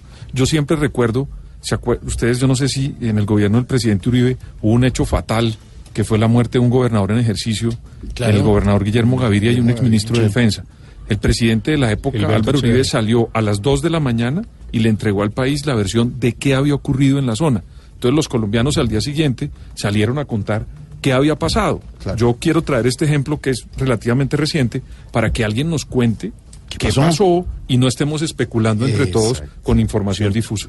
Pues Camila Carvajal está buscando esa información, esos detalles de si hubo o no operaciones. Ella habló con la Fuerza de Tarea Hércules del Ejército, que tiene jurisdicción precisamente en esa zona de frontera entre Colombia y Ecuador, y ellos niegan cualquier operación militar. Camila. Al término de un consejo de seguridad, el general Jorge Hoyo Rojas, comandante de la Fuerza de Tarea Hércules, que es la que tiene en su jurisdicción la frontera entre Ecuador y Colombia, aseguró que en esa zona no hubo operaciones especiales por parte de la fuerza pública y que Guacho no puede usar esa excusa sobre lo que ocurrió con los comunicadores. Nosotros siempre manejamos un cordón humanitario en el sector y tuvimos control militar de áreas, que es la función de las fuerzas militares. Nosotros no hemos tenido desembarques de tropa para llevar a cabo este tipo de operaciones. En el sur de Colombia siguen las investigaciones para intentar ubicar los cuerpos de las tres personas víctimas de alias Guacho. No hay desde el lado colombiano ninguna hipótesis de las razones que habría tenido el Frente Oliver Sinisterra para asesinar a los periodistas. Camila, gracias. Ya pronto regresaremos con esta noticia que ha sido además foco de atención en la cumbre de las Américas, a la cual no ha ido ni el presidente Trump, ni el presidente Castro de Cuba, ni el presidente Maduro de Venezuela, etcétera. Se ha bajado el perfil de algunos eh, ¿Sabe de las conversaciones, pero es muy show? importante. ¿Quién? Trudeau, el de Canadá, ¿cierto? Ser, claro. Es un tipazo, y digo, el tipo tiene su Pero él no tiene su- cara de ladrón. Ahora, es muy, es muy importante la reunión de la Cumbre de las Américas, como lo ha sido siempre en varias versiones, para tratar los temas de integración comercial y política en la región. Pues le tengo aquí al subsecretario William Bromfield para hablar de ese tema, de la presencia de Donald Trump, eh, de la ausencia de Donald Trump en la cumbre de las Américas. Subsecretario, ¿mal hecho del presidente Trump no asistir a esta cumbre o...? o- Eh, buenas tardes. Buenas tardes. Eh, para mí eh, no ser tan grave, Eh, aunque hay algunos que sí la van a cobrar el pene máximo. La pena máxima. La pena máxima. Exactamente. Sí, sí, sí. Eh, sin embargo, eh, sí era importante que asistiera a la cumbre de las maricas. No, cumbre de las Américas. Exactamente. Sí, sí, señor. De todas formas, eh, va a ir el vicepresidenta eh, para calmar un poco la gran intriga que la alberga. Que la, que la alberga. Exactamente. Sí. Lo que no les gusta eh, mucho a los estadounidenses es el clima. Eh, si nos, porque si nos echan desodorante les va a dar chocho. No, no. Chucha, chucha, ¿será? Mal olor en la... Sí. Eh, Lo único que esperamos es que esta cumbre se siga haciendo per secula secular. ¿Qué? ¿Qué? Per secula secular. Seculorum. Ah, también. Muchas gracias. Bueno, señor. Saludos a toda la gente de la moza. De, de la mesa. Bueno, Corre, también. corre, per secula seculorum, ¿no es? Exacto. ¿Y el qué yo? Per secula secular. No, déjelo ahí. No más. El domingo en televisión, el humor y la opinión en Voz Populi. TV, esta vez, como candidato, no me cercenen el derecho.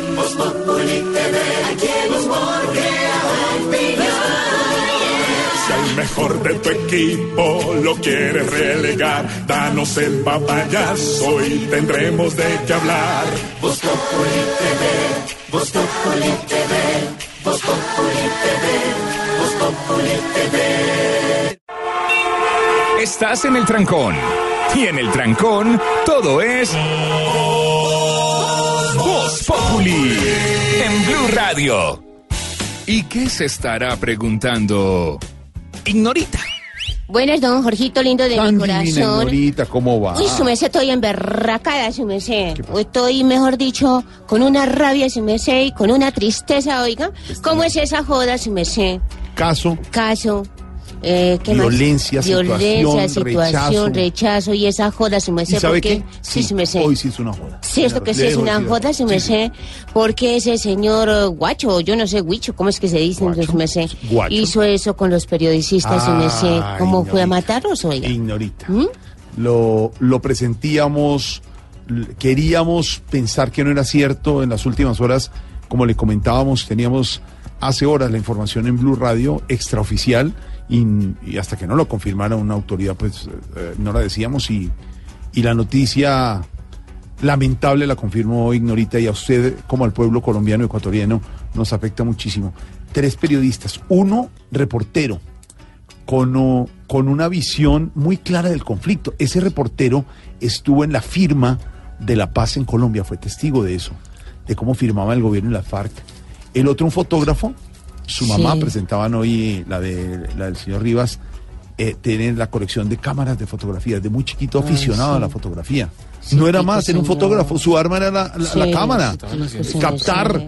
fotos, tenía premios además, este periodista.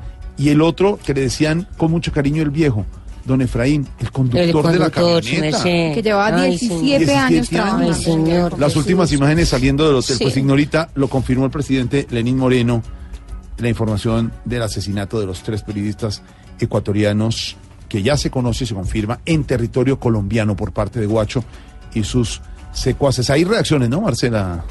Sí, Todavía de todo lo que está pasando. Bueno, ¿Qué pues, dice el alto comisionado para la paz, Rodrigo Rivera? Bueno, pues lo que él dice es lo que ya mencionó en su intervención el presidente Santos, que hay que trabajar de forma articulada, que si los dos gobiernos no trabajan unidos, no se van a poder resolver estos problemas allí en la frontera entre Colombia y Ecuador.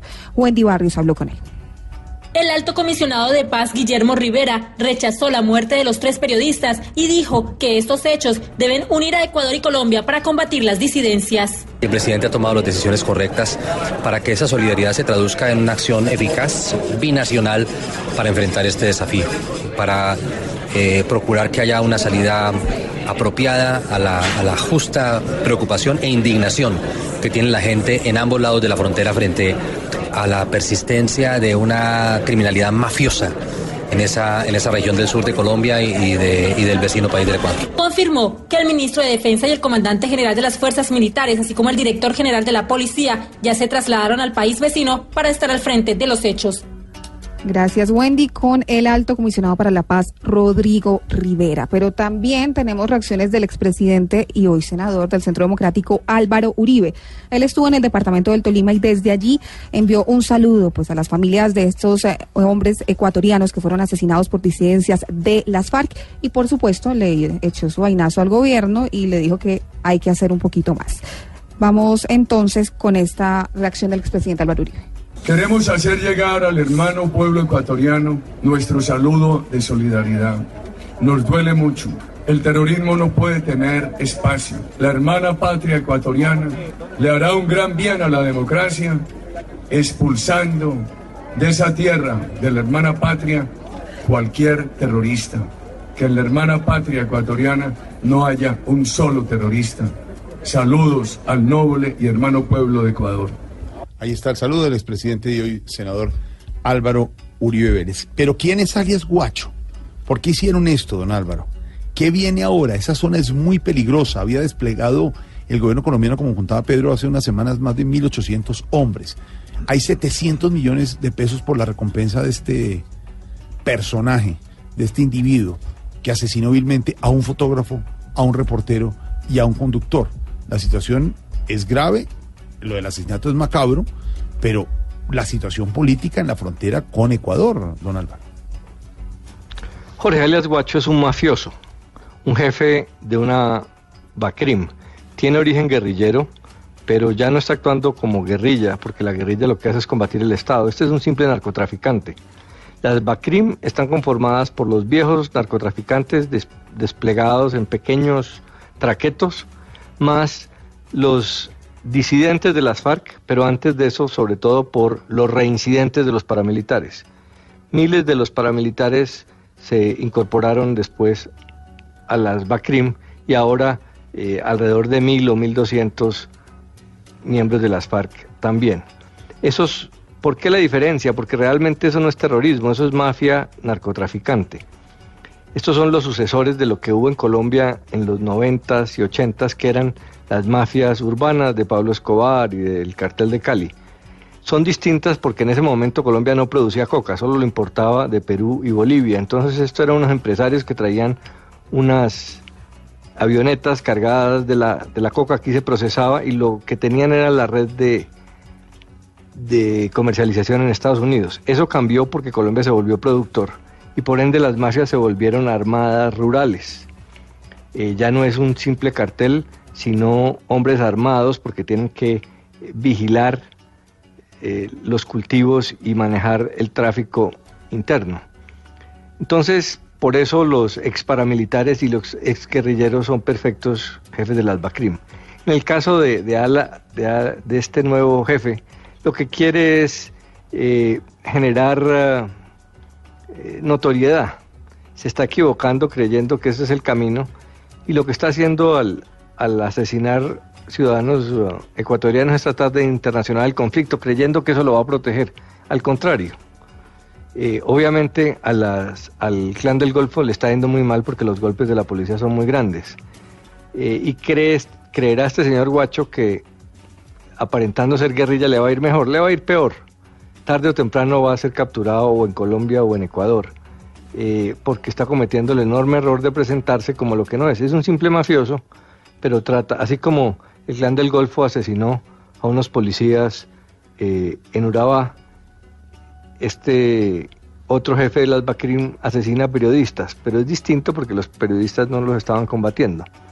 Entonces ahí lo que hay es una forma de narcotráfico, de mafia, que trata de dar la apariencia de, de antiguo frente guerrillero sin realmente serlo.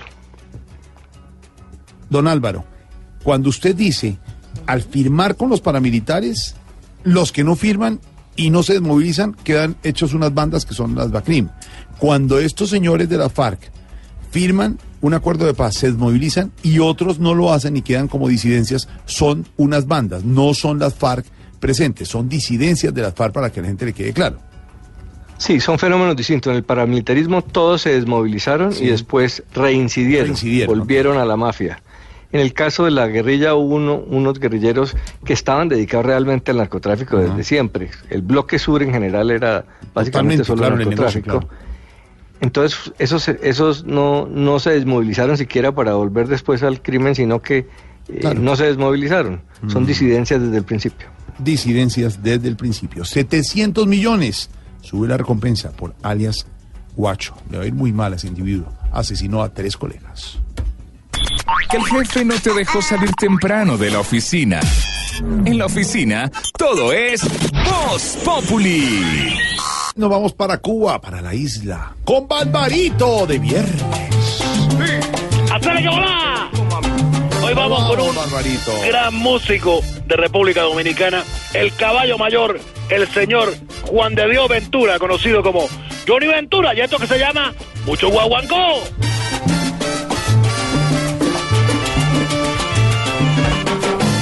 El día que yo me muera, quiero que me pongan flores. El día que yo me muera, quiero que me pongan flores. Mientras decimos esto, la solidaridad con el pueblo ecuatoriano Claro. y los periodistas que asesinaron vilmente esta gente que no merece ni el respeto, ni siquiera, es una basura. Yo quiero que me despidan con un Barbarito, ¿y cómo va la isla? ¿Se espera mucho turista para este fin de semana? Bueno, tú sabes, eh, se- eh, siempre tú sabes, es de todo esta isla, es de todo. Claro, y, y para todos además. No, es de todos. ¿Cómo? O sea, menos para los cubanos. Comenzó Barbarito. ya tú sabes.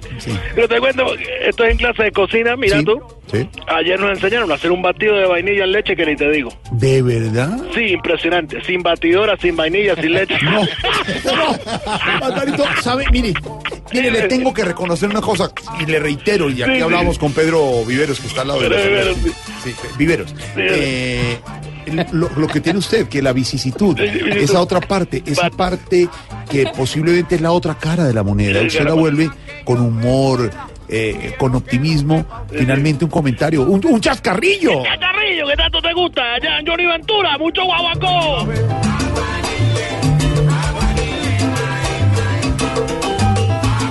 La gente cree que esta palabra pertenece al título de una canción que hizo grande el gran Héctor Lavoe. Claro. Aguanilé. Bueno, sí, era una composición que hicieron entre él y el señor eh, Willy Colón y que más tarde después haría una versión bastante mala.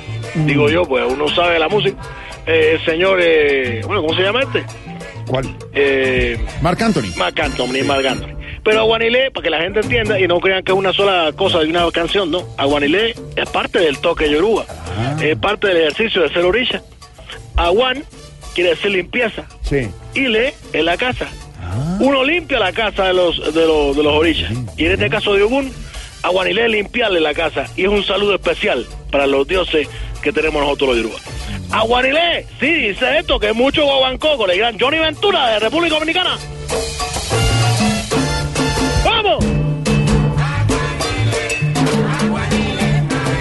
Siempre aprendemos con Barbarito. Hola, Barbarito, ¿usted alguna vez ha tratado de salir de la isla? Oh, muchachos, muchas veces. muchas- Bueno, te voy a contar una anécdota. A ver, Eh, una vez vino un circo americano. un circo, sí. Oh, esto es impresionante, porque unos payasos de grandes y una cosa Eh, entretenida. bastante. circo, un circo.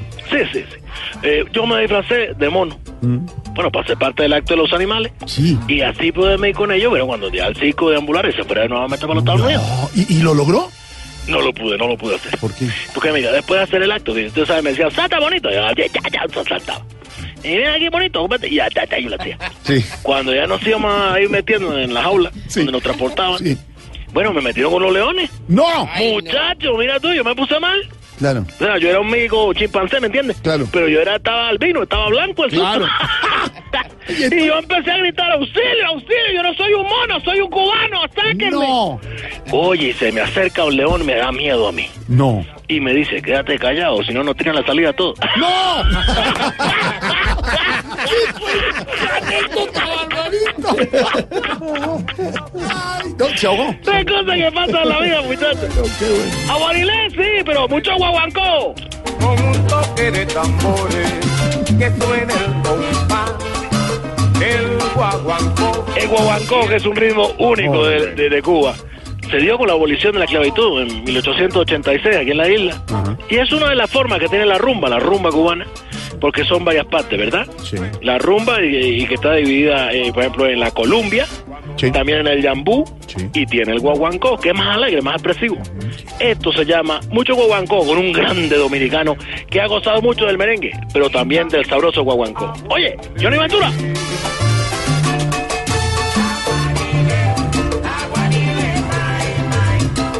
Encanta que con Barbarito aprendemos la cultura, la música. ¿Tú te acuerdas de de Johnny verdad. Ventura? Sí. oh, ese hombre mide más de dos metros. Tremendo. Fue alcalde hasta de, de República Dominicana, bueno, de, de- de su, de, su, de su capital. Es una persona única. Única, 78 años, todavía vivo. Hola, Barbarito. Mm, hablando de otras cosas en Cuba, Sí, la sí, gente, sí, la sí, gente todavía sí respeta la memoria de, de Fidel. Oh, demasiado. Bueno, tú sabes, un ícono de todos modos. Claro. Y bueno, con decirte que en ese mausoleo que hay en Santiago, especialmente, Sí. hay 15 guardias cuidándolo. Claro, para que no, no vayan a profanar su tumba. No, pues si se sale el huevo y lo mete. ¡No! la pone la piedra. no puede ser. Vea, Barbarito. Puede ser, puede ser. Ya estamos cerca, vienen las noticias, pero no lo puede salir sin que nos cuente que ha llegado de nuevo a, a la isla. Nos llegó algo. Al principio uno lo disfruta, te digo. Después se vuelve un poco más, ¿cómo se dice? Llenado. Llenado, sí, llenado. Pero por más que uno intenta, no se acaba. ¿Qué? ¿Una caja de arroz chino? no me hables de comida, mamá. no, un DVD de padre a seis. ¡No, hombre! ¡No! ¡Barbarito, abrazo! Te dejo con el grande Johnny Ventura, Buena que música. tenía una cosa única que se llamaba el Combo Show. Bailaban, hacían de todo. Y este disco que se llama Mucho Guaguancó, en homenaje a tanto cubano que le gusta el guaguancó y a todo el mundo. Qué bueno. Barbarito, abrazo desde Cuba. Nos quedamos con la música. Cuando vengamos después de las noticias en lo que no es Voz Populi, el futuro de la ex candidata Piedad Córdoba.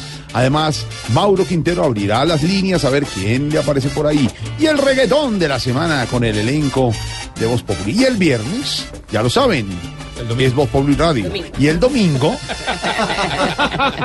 el humor y la opinión en televisión. Brindemos. Voz Populi. Y cambiaron de horario. Voz Populi TV, Voz Populi TV, aquí Ojalá que no sea solo tilín, tilín, pues seremos los jueces cuando estén en el ring. Voz Populi TV, Voz Populi TV, Voz Populi TV, Voz Populi TV. Son muchos años que pasaron sin decirte quiero. Y en verdad te quiero.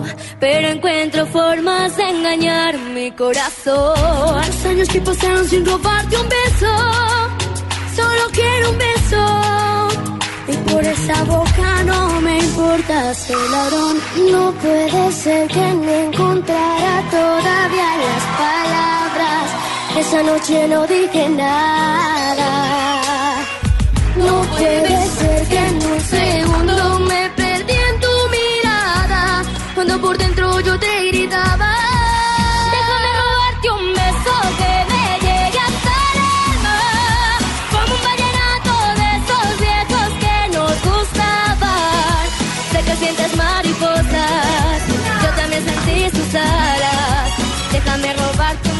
que te enamore y tú no te vayas. Déjame robarte un beso que me llegue hasta el alma. Como un vallenato de esos viejos que nos gustaban. Sientes mariposas. Yo también sentí sus alas. Déjame robarte un beso que te enamore y tú no te vayas.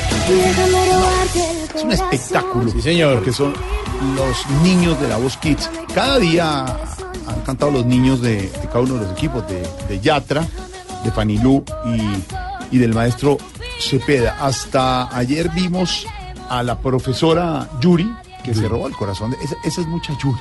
Es un personaje, así como tiene de voz, de carisma. Eh, director musical porque Y además está muy bonita. muy Sí. chévere pero además es Está además es una gran gran mujer y quiere mucho a Colombia va a volver les tengo chiva vuelve para la final vuelve para la final después de, de la de la siguiente fase pero esto es en la voz Kids en La el Voz equipo Kids. Yatra, ¿no? La semana pasada, en el ring de la Voz Kids, se enfrentaron Johan, Carla y Juanse en la batalla, una batalla que fue increíble.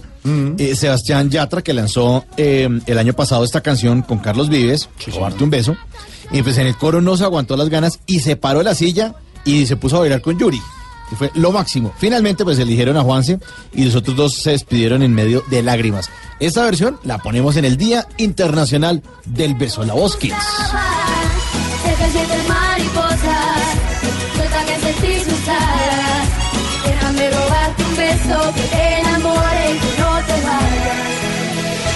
que que a ti te que que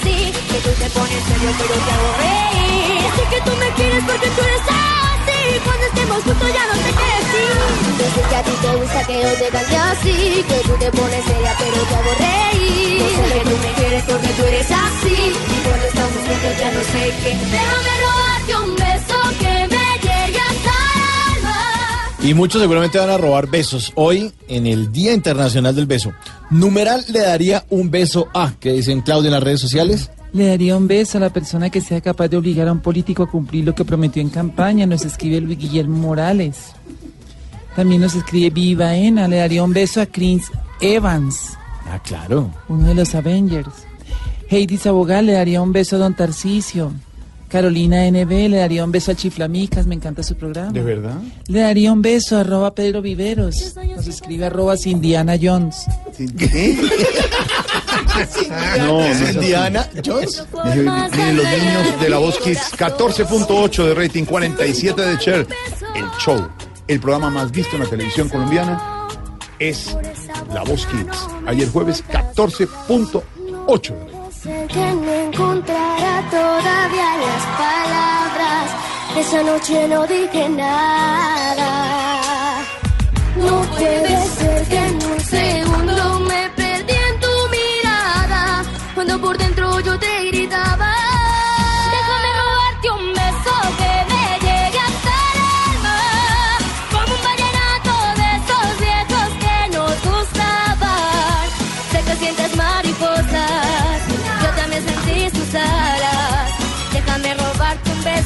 te enamore y tú no te vayas. Buena música hasta ahora. Lo que no es Voz Populi, Marcela, entonces, el futuro, ¿para dónde va la ex candidata Piedad Córdoba? Bueno, pues esta semana una de las noticias de la campaña electoral fue la renuncia de Piedad Córdoba, pero ya en las últimas horas, esta mañana, envió una convocatoria a medios de comunicación porque el lunes 15 de abril a las 10 de la mañana va a ser un pronunciamiento muy importante. No nos dicen de qué se trata, pero hemos estado investigando y al parecer se trata de su adhesión a alguna de las actuales candidaturas presidenciales. Hay dos opciones, Humberto de la Calle o Gustavo Petro. Nos dicen que sería la de Gustavo Petro. ¿De Gustavo Petro? Sí, señor. ¿Se va dónde, Petro? Pues lo que ¿Pero nos no dice- de la calle? No, lo que nos dicen es que la relación no es que sea la mejor con Humberto de la Calle, que no se le ha escuchado que tenga intención de, de adherir a esa campaña presidencial. Por el contrario, cuando ella se despidió de la contienda, dijo que eh, pensaba poner todo su respaldo a una campaña progresista. Pero entonces ahí, ¿cuál nos quedaría? La de Gustavo Petro. La de Gustavo Petro. Piedad Córdoba, el lunes, señor. Uno puede decir, no, no, muchas gracias. Pues sí. Pues sí, también. Pero Bueno, y espéreme y le cuento, No nos llamen, nosotros te llamamos. Le cuento un dato que nos acaba de llegar. La Procuraduría le está pidiendo al Consejo Nacional Electoral que tome una decisión de forma inmediata sobre el futuro de John Freddy Pimentel, que es actual candidato a la alcaldía de Jamundí Valle. Las elecciones atípicas serán este domingo. Ahí hay un lío porque no se sabe si se estaría permitiendo la reelección de alcaldes. Pero en todo caso, el Consejo Nacional Electoral dijo que tomaba la decisión después del 15 y hoy la Procuraduría le está pidiendo que tome una decisión de forma inmediata sobre el futuro de esa candidatura, por lo cual posiblemente le tocará trabajar a los magistrados mañana sábado. Ahí está, lo que no es Voz Populi. Tú eres así, y cuando estamos juntos ya no sé qué. Déjame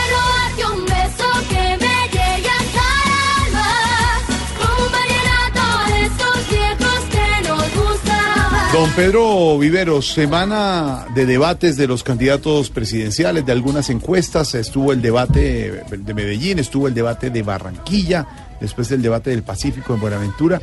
eh, y obviamente el encuentro del país de los jóvenes en Caracol Televisión, donde frente a frente estuvieron varios candidatos. Sí, es un, un formato ganador. No, no, no, Peter, Peter no. Peter no. Peter no. Me parece que las respuestas y haber juntado los jóvenes. ¿Pero es Pedro o el profesor candidatos. Mos- Peter. Ah, bueno, Peter. Don Pedro Viveros, los candidatos presidenciales frente a los jóvenes, estaba diciendo en el país de los jóvenes. Todo eso marca un nuevo rumbo en la última eh, recta de la campaña y ya se les puede ver con qué tono están llegando para la elección del 27 de mayo. Usted estuvo en el de Buenaventura, siguió paso a paso los otros debates, ha visto el del país de los jóvenes. ¿Cómo están hoy los candidatos? Yo creo que esta semana, que está por terminar, es lo que uno puede ver como las primeras etapas de la alta montaña en, en la campaña presidencial colombiana, porque hay debates, encuestas y adhesiones también. Entonces, uno podría resumirlo de la siguiente manera. Humberto de la Calle ha sido un candidato favorecido, le ha servido mucho el esquema de los debates. En todos los debates puede ampliamente pronunciar, digamos, sus propuestas y debatirlas. Y ha sido, ha ido, digamos, de la tranquilidad un poco a la ofensiva para tratar de ganar adeptos. Pero tiene el problema del apoyo y de la división que hay en el Partido Liberal y de una entrevista que dio el presidente Gaviria el domingo pasado que no le ayudó mucho a, políticamente a Humberto de la Calle. Sergio Fajardo está, digamos, en un dilema muy grande porque el polo está pensando en desplazarse oficialmente a la candidatura de Gustavo Petro.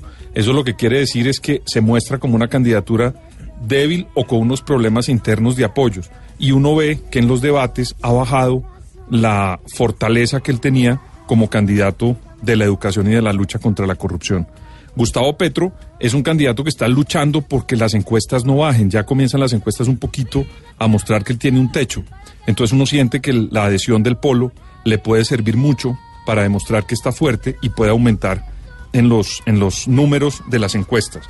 Iván Duque se muestra muy fortalecido haciendo el trabajo para intentar ganar en la primera vuelta, pero cada momento que pasa uno siente que en los debates, por ejemplo, no asistió al debate de Buenaventura. Entonces de pronto puede haber una estrategia de no someterlo al desgaste de, de que los otros candidatos le estén golpeando al que va puntero, como suele pasar en este tipo de, de- de- de debates políticos. Y Germán Vargas Lleras, digamos, es de los candidatos que ha tenido una buena semana en términos generales, porque hubo dos encuestas de cifras y conceptos que le favoreció notablemente, una que fue un estudio de aproximación de lo que se viene en un par de semanas en la contienda política, y la otra que fue, digamos, encuesta con cifras y lo que se conoce como carrera de caballos. Y también en los debates le ha ido bastante bien y ha mostrado, digamos, una fortaleza. Lo que tiene que clarificar es los apoyos del Partido Conservador y del Partido Liberal si se van a definir o no antes de la primera vuelta. Ahí está el análisis, el futuro y cómo se están marcando las campañas para la recta final hacia el 27 de mayo. Señor, y a esta hora, como Voz Populi es la voz del pueblo, vamos a abrir nuestras líneas telefónicas Ay, ay, ay. a ver quién está por ahí. Ponchamos la llamada. Aló, ¿quién habla? Marleni. Ay, pero... Mami, hágame un favor, sí, mami. Cuando se le acabe el lavaplatos, eh, Aló. me regala la coquita para echarle ahí el almuerzo de Jackson sí, Slade, sí, mami. Aló, señora, buenas tardes. Ay, espera un momentico que me contestaron. Al- Aló. Aló. Eh, aló, disculpe. eh, esa es la sede del candidato que está prometiendo que si gana va a poner votos gratis ahí por el Silven y todo. Señora, mire, se comunicó con Voz Populi de Blue Radio, señor. ¡Ay, verdad! Sí. Me con Ay, ¿en serio, papi? Sí, ¿en serio? Ay, no lo puedo creer. Qué emoción tan amarilla. Se me va a salir el corazón. ¿Qué más, papi? Y usted sí nos escucha. Ay, pero claro, papi, me extraña que es unas preguntas tan Que malucas, no. A ver, entonces, ¿quiénes trabajan aquí, por ejemplo? Ay, pues allá trabaja este, este que no es ni tan malo, este, eh, ay, ¿cómo es que se llama? Eh, ¿Quién? Bueno, y trabaja otro, otro que hace imitaciones, que tiene una cara así como toda rara, este, eh, este, Camilo ¿cómo es? Cifuentes. No, papi, ese es el que menos trabaja allá. No, venga, papi. Ay, bueno, se me, ay, se me pasaron los nombres, es que no me acuerdo. ya, Venga, papi, ¿qué está, qué está dando? ¿Está dando boleticas o algo? Cuéntame. No, no, señora, boleticas de qué. ¿No? No, no, nada, no están regalando nada. No, señora, aquí no. Ay, hágale, papi. Cualquier pendejadita que me regale, yo agradezco. Vea que yo mantengo tan desocupada que todos los días madrugo a grabar la finca de hoy. No. Cualquier cosita yo le agradezco Eh, a papi, sí. No, discúlpeme, señora, pero es que no tenemos boletas para nada. Sí. Ay, por favor, papi, no sea así. Regáleme cualquier cosita, vea, así sea para ver a almorzar a Jairo Alfredo Vargas. ¿Qué No, no, no, no, no, no, no, pero por favor respeten. No, no, no, señora. Mire, voy a colgar más bien. Ay, no, papi, venga. No, no, no me cuelgue. Venga, tíreme un piquito, así sea cortico, No, ¿ves? es que, pero no. Piquito. A ver, tíreme un piquito. Bueno, eh, bueno, está bien. Hoy por ser, por ser el Día Internacional del Beso le voy a tirar. Marlene, me van a tirar un pico Sí. por ser el Día Internacional del Beso. Sí. A ver, tíreme pues. Le tiro un, un pico y cuelgo, bueno. Eh, bueno, pues. Bueno, ahí va, ahí va, ¿listo? A ver. Listo. ¡Muac! No, mi querido, ese pico sí estuvo más simple que desayuno en calabozo, no joda. Venga, papi. ¿Qué? No, ¿No esos gustó? son los picos que usted da. Sí, pues Pobre que- mujer suya, no, mi querido, sí. qué cosa tan simple. Ay, perdón. Venga, papi, ya que no me regaló nada, entonces póngame el reggaetoncito en la semana un poquito. O sea, a mí me encanta ese reggaetón. Ah, ese sí le va a gustar, le va a gustar Ay, mucho no, más que el pico. sí. Marlene, nos van a poner el reggaetón Ponga a de grabar, semana. ponga a grabar. Bueno. ¿Lista? Ahí está, el reggaetón de la semana. Y me colgó el teléfono. El reggaetón de la semana. En los dos duros de la semana nos llega una canción de la casa disquera Proceso Records. Es una letra hecha en conjunto por los reggaetoneros Juan Maluma e Iván Es el. Así suena en Voz Populi, el reggaetón de moda, el reggaetón de la semana.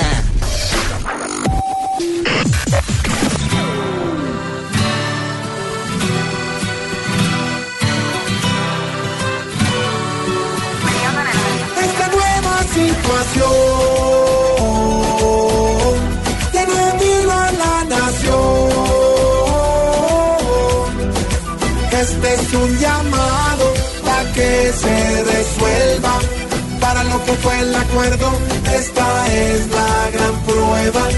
Hay un hombre salpicado allí y muy pronto habrá que decidir si sale a pagar lo hecho aquí. o sigue tranquilo por allí. Si cumplieron el debido proceso, pro- pro- pro- proceso y con pruebas irrefutables, tab- tab- tab- tables. Este es el peor momento que puede estar atravesando este proceso de paz, de paz, de paz, de paz, de paz, de paz, de paz, de paz, de paz, de paz, de paz, de paz. El, el gobierno tiene que actuar. Hay lugar a la extradición, a la extra, extra, extradición, extradición. e impedir que estos montajes jurídicos, montajes, montajes, montajes, montajes jurídicos desemboquen en hechos como este. A la extradición, sion, sion, sion, sion. Llamo al, al gobierno por delitos cometidos después de la firma del acuerdo. Llamo al, al gobierno. No me temblará la mano para autorizarla. Llamo al, al gobierno a la extradición, sion, sion, sion, sion. que impidan que estas intenciones se consoliden. ¿Cuál va a ser la solución?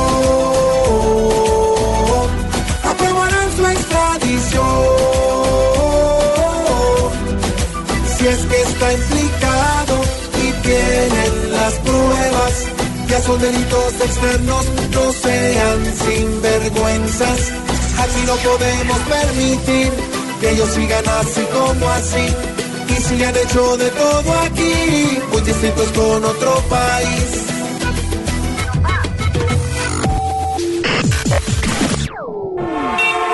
Estás en el trancón. Y en el trancón, todo es. Voz Populi. En Blue Radio. Los presidentes del hemisferio occidental se reúnen en Lima. En Blue Radio y bluradio.com, toda la información de la octava cumbre de las Américas. Seguimos acompañando la octava cumbre de las Américas. Acaba de terminar la reunión de los opositores venezolanos con el vicepresidente de Estados Unidos, Mike Pence. Aquí donde estamos, en la residencia del embajador de Estados Unidos en Lima. El vicepresidente Pence hizo varios anuncios importantes. Blue Radio acaba de hablar con el diputado opositor venezolano Julio Borges del partido Primero Justicia, quien ha confirmado que el vicepresidente Pence habló de la confirmación de la entrega de 16 millones de dólares a Colombia para la atención de los venezolanos que cruzan diariamente la frontera. Además dijo que Estados Unidos evalúa endurecer las sanciones contra el régimen de Nicolás Maduro. Esto dijo hace segundos Julio Borges a Blue Radio. La reunión fue muy importante porque se anunció eh, la ayuda, el aumento de la ayuda a más de 16 millones de dólares para eh, ayudar a los venezolanos que cruzan la frontera hacia Colombia y consideramos que esto es algo que se va a ir eh, imitando, multiplicando en todos los países que puedan dar una mano a Venezuela. El compromiso de seguir presionando para que se abra Venezuela a recibir la ayuda humanitaria y también tan importante como eso, lograr que haya verdaderamente una democracia en Venezuela con elecciones libres el no reconocimiento de las elecciones del 20 de mayo y la determinación de tener elecciones libres que merece el pueblo venezolano. A esta hora se está iniciando en el Centro de Convenciones de Lima la octava edición de la Cumbre de las Américas. Ya ha llegado el vicepresidente Mike Pence a ese sitio luego de su desplazamiento por la caravana que lo condujo con máximas medidas Argentina, el presidente Mauricio Macri, y también lo ha hecho, entre otros, el presidente de Chile, Sebastián Piñera. Seguiremos minuto a minuto contándoles qué pasa aquí en Lima, en la cumbre de las Américas. Mañana serán las plenarias, esta noche la cena de presidentes que es ofrecida por el jefe de Estado peruano, Martín Vizcarra. Seguimos en Voz Populi. Estás escuchando Voz Populi.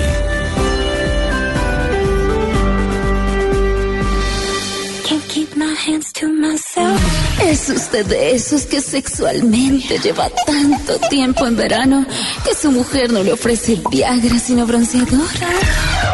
Lleva tanto tiempo sin extasiar la pasión que cuando su mujer le pide que la caliente, usted le regala una cobijita térmica. Si en la cama ya solamente hace gritar a su marido cuando le saca espinillas. Vaya al consultorio de la doctora Labia de Voz Populi. Perdón, de Voz Populi. Hola, hola, hola, hola. Oh, oh, oh, oh, oh. Hola a todos mis conejillos descremados de la exploración. ¿Qué es eso? Llegó, doctora Labia, hoy el Día Internacional del Beso.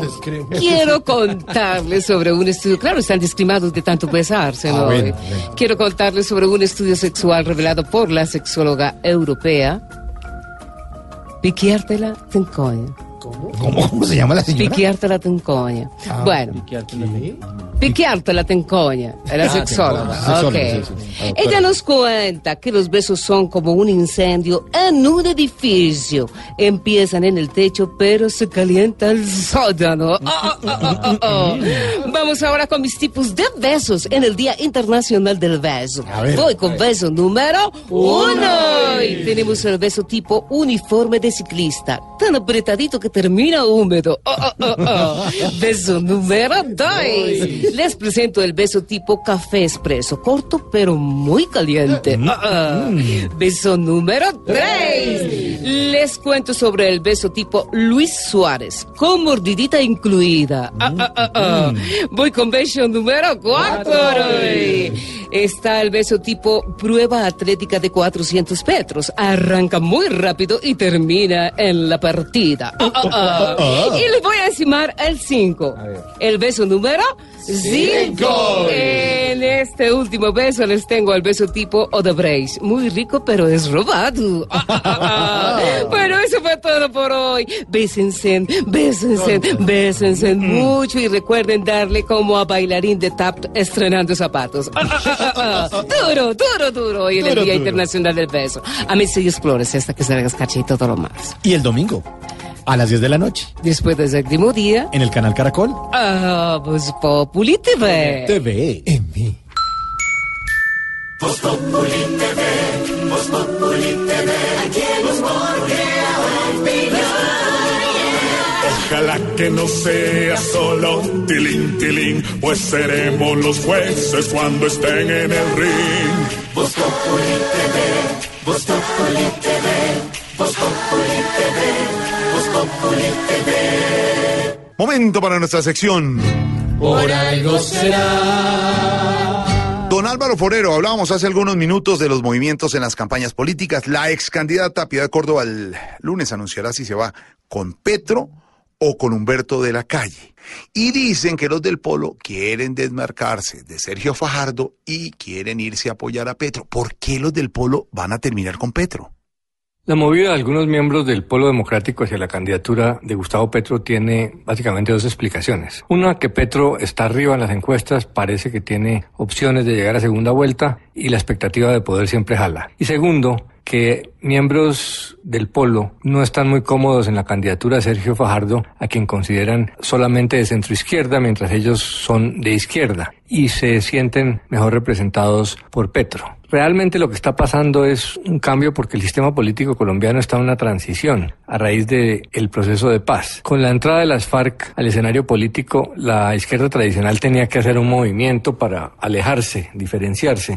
Y el senador Jorge Enrique Robledo, jefe del Polo, lo que hizo fue irse un poco hacia el centro al hacer la coalición con Fajardo y Claudia López, sin saber que Petro iba a surgir de esa manera. Pero eso es normal. De hecho, en la, en la derecha ya había pasado un fenómeno igual. El Partido Conservador, que durante décadas tenía los votos de derecha, hoy en día está siendo succionado por el centro democrático. En ambos lados, fenómenos populistas de izquierda y de derecha tienen éxito en el electorado y terminan jalando a los partidos tradicionales. De hecho, en Estados Unidos sucedió lo mismo con Donald Trump. Aunque no se fue por fuera del partido, sino al interior del Partido Republicano, y golpeó a los sectores tradicionales y terminó succionándolos y apoderándose del partido, porque con su populismo logró imponerse. La pregunta es qué va a pasar hacia adelante, si realmente esto es un cambio estructural de la izquierda o no. Si Petro ganara la presidencia, pues obviamente se consolidaría como el dueño de la izquierda colombiana,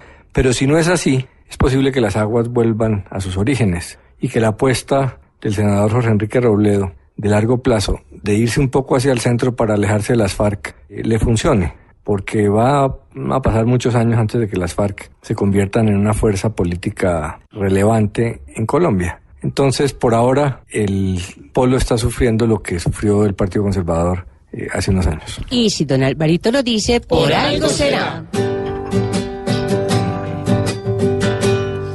Lo que pasa es que ya ven a Petro con gran votación como buena opción. Y después de brindarle el apoyo para la elección, tendrán su porción. Diferente a lo que hace Uribe con el elector que es conservador. Si aclamados reciben aliados, por algo será. Por algo será. Por algo será. Por algo será. Por algo será. Soy el polo, siente que está solo. Por algo será. Y por algo será que todos los domingos en el canal Caracol a las 10 de la noche la gente está pegadísima a Voz Populi. TV. TV. Voz Populi TV, Voz Populi TV, aquí hemos Si al mejor de tu equipo lo quieres relegar, danos el papayazo y tendremos de qué hablar. Voz Populi TV, Voz Populi TV, James versus Zidane, una de las semifinales de la Champions League. El Bayern Múnich y el Real Madrid disputarán una final anticipada, semifinales de la Liga de Campeones. Los partidos de ida de semifinales se van a hacer el 24 y 25 de abril, mientras que los de vuelta están eh, preparados para el 1 y 2 de mayo. Ahí está James Rodríguez. Y hablando del Principito, aquí está el cuentico de Voz Populi.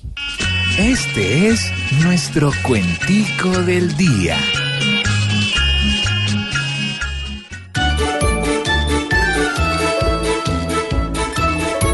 Otra vez vuelve al Real y aunque ames o no ames, el blanco será el rival sin polémicas infames. Así esperamos que James clasifique a la final. James su talento expande porque tiene jerarquía. Ojalá que no se ablande y juegue bien ese día. Cuente con la barra mía, que es una barra muy grande.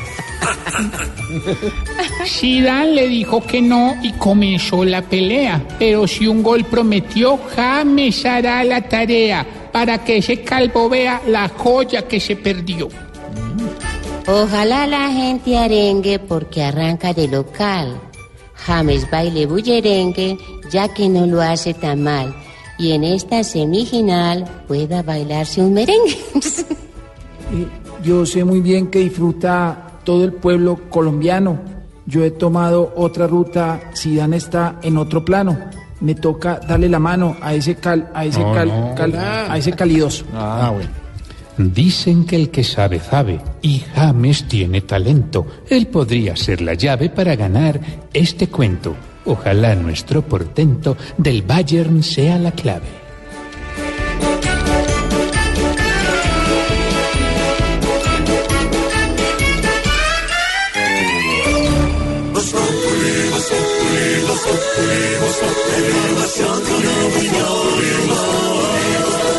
Tenemos opinión, mucha imaginación. La noticia está acá y el mejor buen humor. Siempre a las cuatro. dólar sigue cayendo, don Pedro, y llega a su precio más bajo en los últimos tres años y medio. Eso es muy importante para los exportadores colombianos, porque, digamos, eh, perdón, para los importadores, Importadores, sí. a los importadores colombianos, porque cada vez que baja el precio del dólar, eso les sirve mucho a ellos porque abarata ese tipo de negocios que tienen los colombianos. Y ellos no le bajan eh, los, los, los valores o, o los precios a los productos que están vendiendo aquí en Colombia. Bueno, eso ya es una discusión interna que hay que valorarla, pero sí hay algunos productos que también bajan en Colombia cuando el dólar baja. Bueno, lo cierto es que la divisa se cotizó por debajo de 2.700 pesos en la apertura de la Bolsa de Valores de Colombia y es el más bajo desde julio de 2015. Uy, ah, harto. Sí, harto. Y ha bajado bastante. Sí, y sube el petróleo. Bueno, es el tema de nuestra dedicatoria. Invitamos a las hermanitas. Ay, no puede ser. A ver. Llegaron. Hablen sobre Uy, eso. uy, Dale. uy, uy, uy. Eso. Espérame. También a la baja. Este mes. Espérame. No. Este mes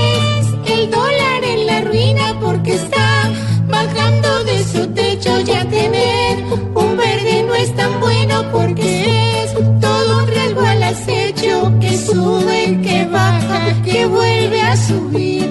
Hoy ya prefiere pesos el mismo tío San que sube y que baja, que vuelve a subir. No le reciben de esos ni en Harvard ahí va. Uy, ay, ay, ay. Sí, Mire, más bien a chonchules. Sin querer, los que a comprar se antojen van a estar gozando ante esta ganga. Puede ser que sirva ese billete porque ya lo bajan como a tanga. Que sube, que baja, que vuelve a subir. El dólar era beso y hoy tiene un cuerpo lit. Pues hoy tanto baja sin poder subir. Que está perdiendo peso sin tomar herbalí. No. No, no, no, claro. Eso llegamos al final de nuestro, nuestro programa. Nos encontramos el próximo lunes a las 4 de la tarde, pero el domingo a las Ay, 10 de la súbese, noche. eh, después del séptimo día. Sí, señora. Sí, que Entregando la propuesta que va a yo, cambiar yo este apoyo a don Tarcisio. Sí, lo sí. Voy a votar por él, merced, ¿En y don? Gelipito también va a votar por él, Bueno, ahí van a ver a don Tarcisio lanzando su campaña. Decirme Tarcillo o Tarsi si quieren, hay que el don es feo. digamos. le regalo el No, don. No, es que el feo separa, el don, perdón, separa a la gente del candidato. ¿me Bueno, señor. El domingo a las 7 de la noche, Voz Populi TV. Voz Populi TV, Voz Populi TV, aquí el humor Ojalá que no sea solo tilín, tilín, pues seremos los jueces cuando estén en el ring. Voz Populi TV, Voz Populi TV, Voz Populi TV, Voz Populi TV.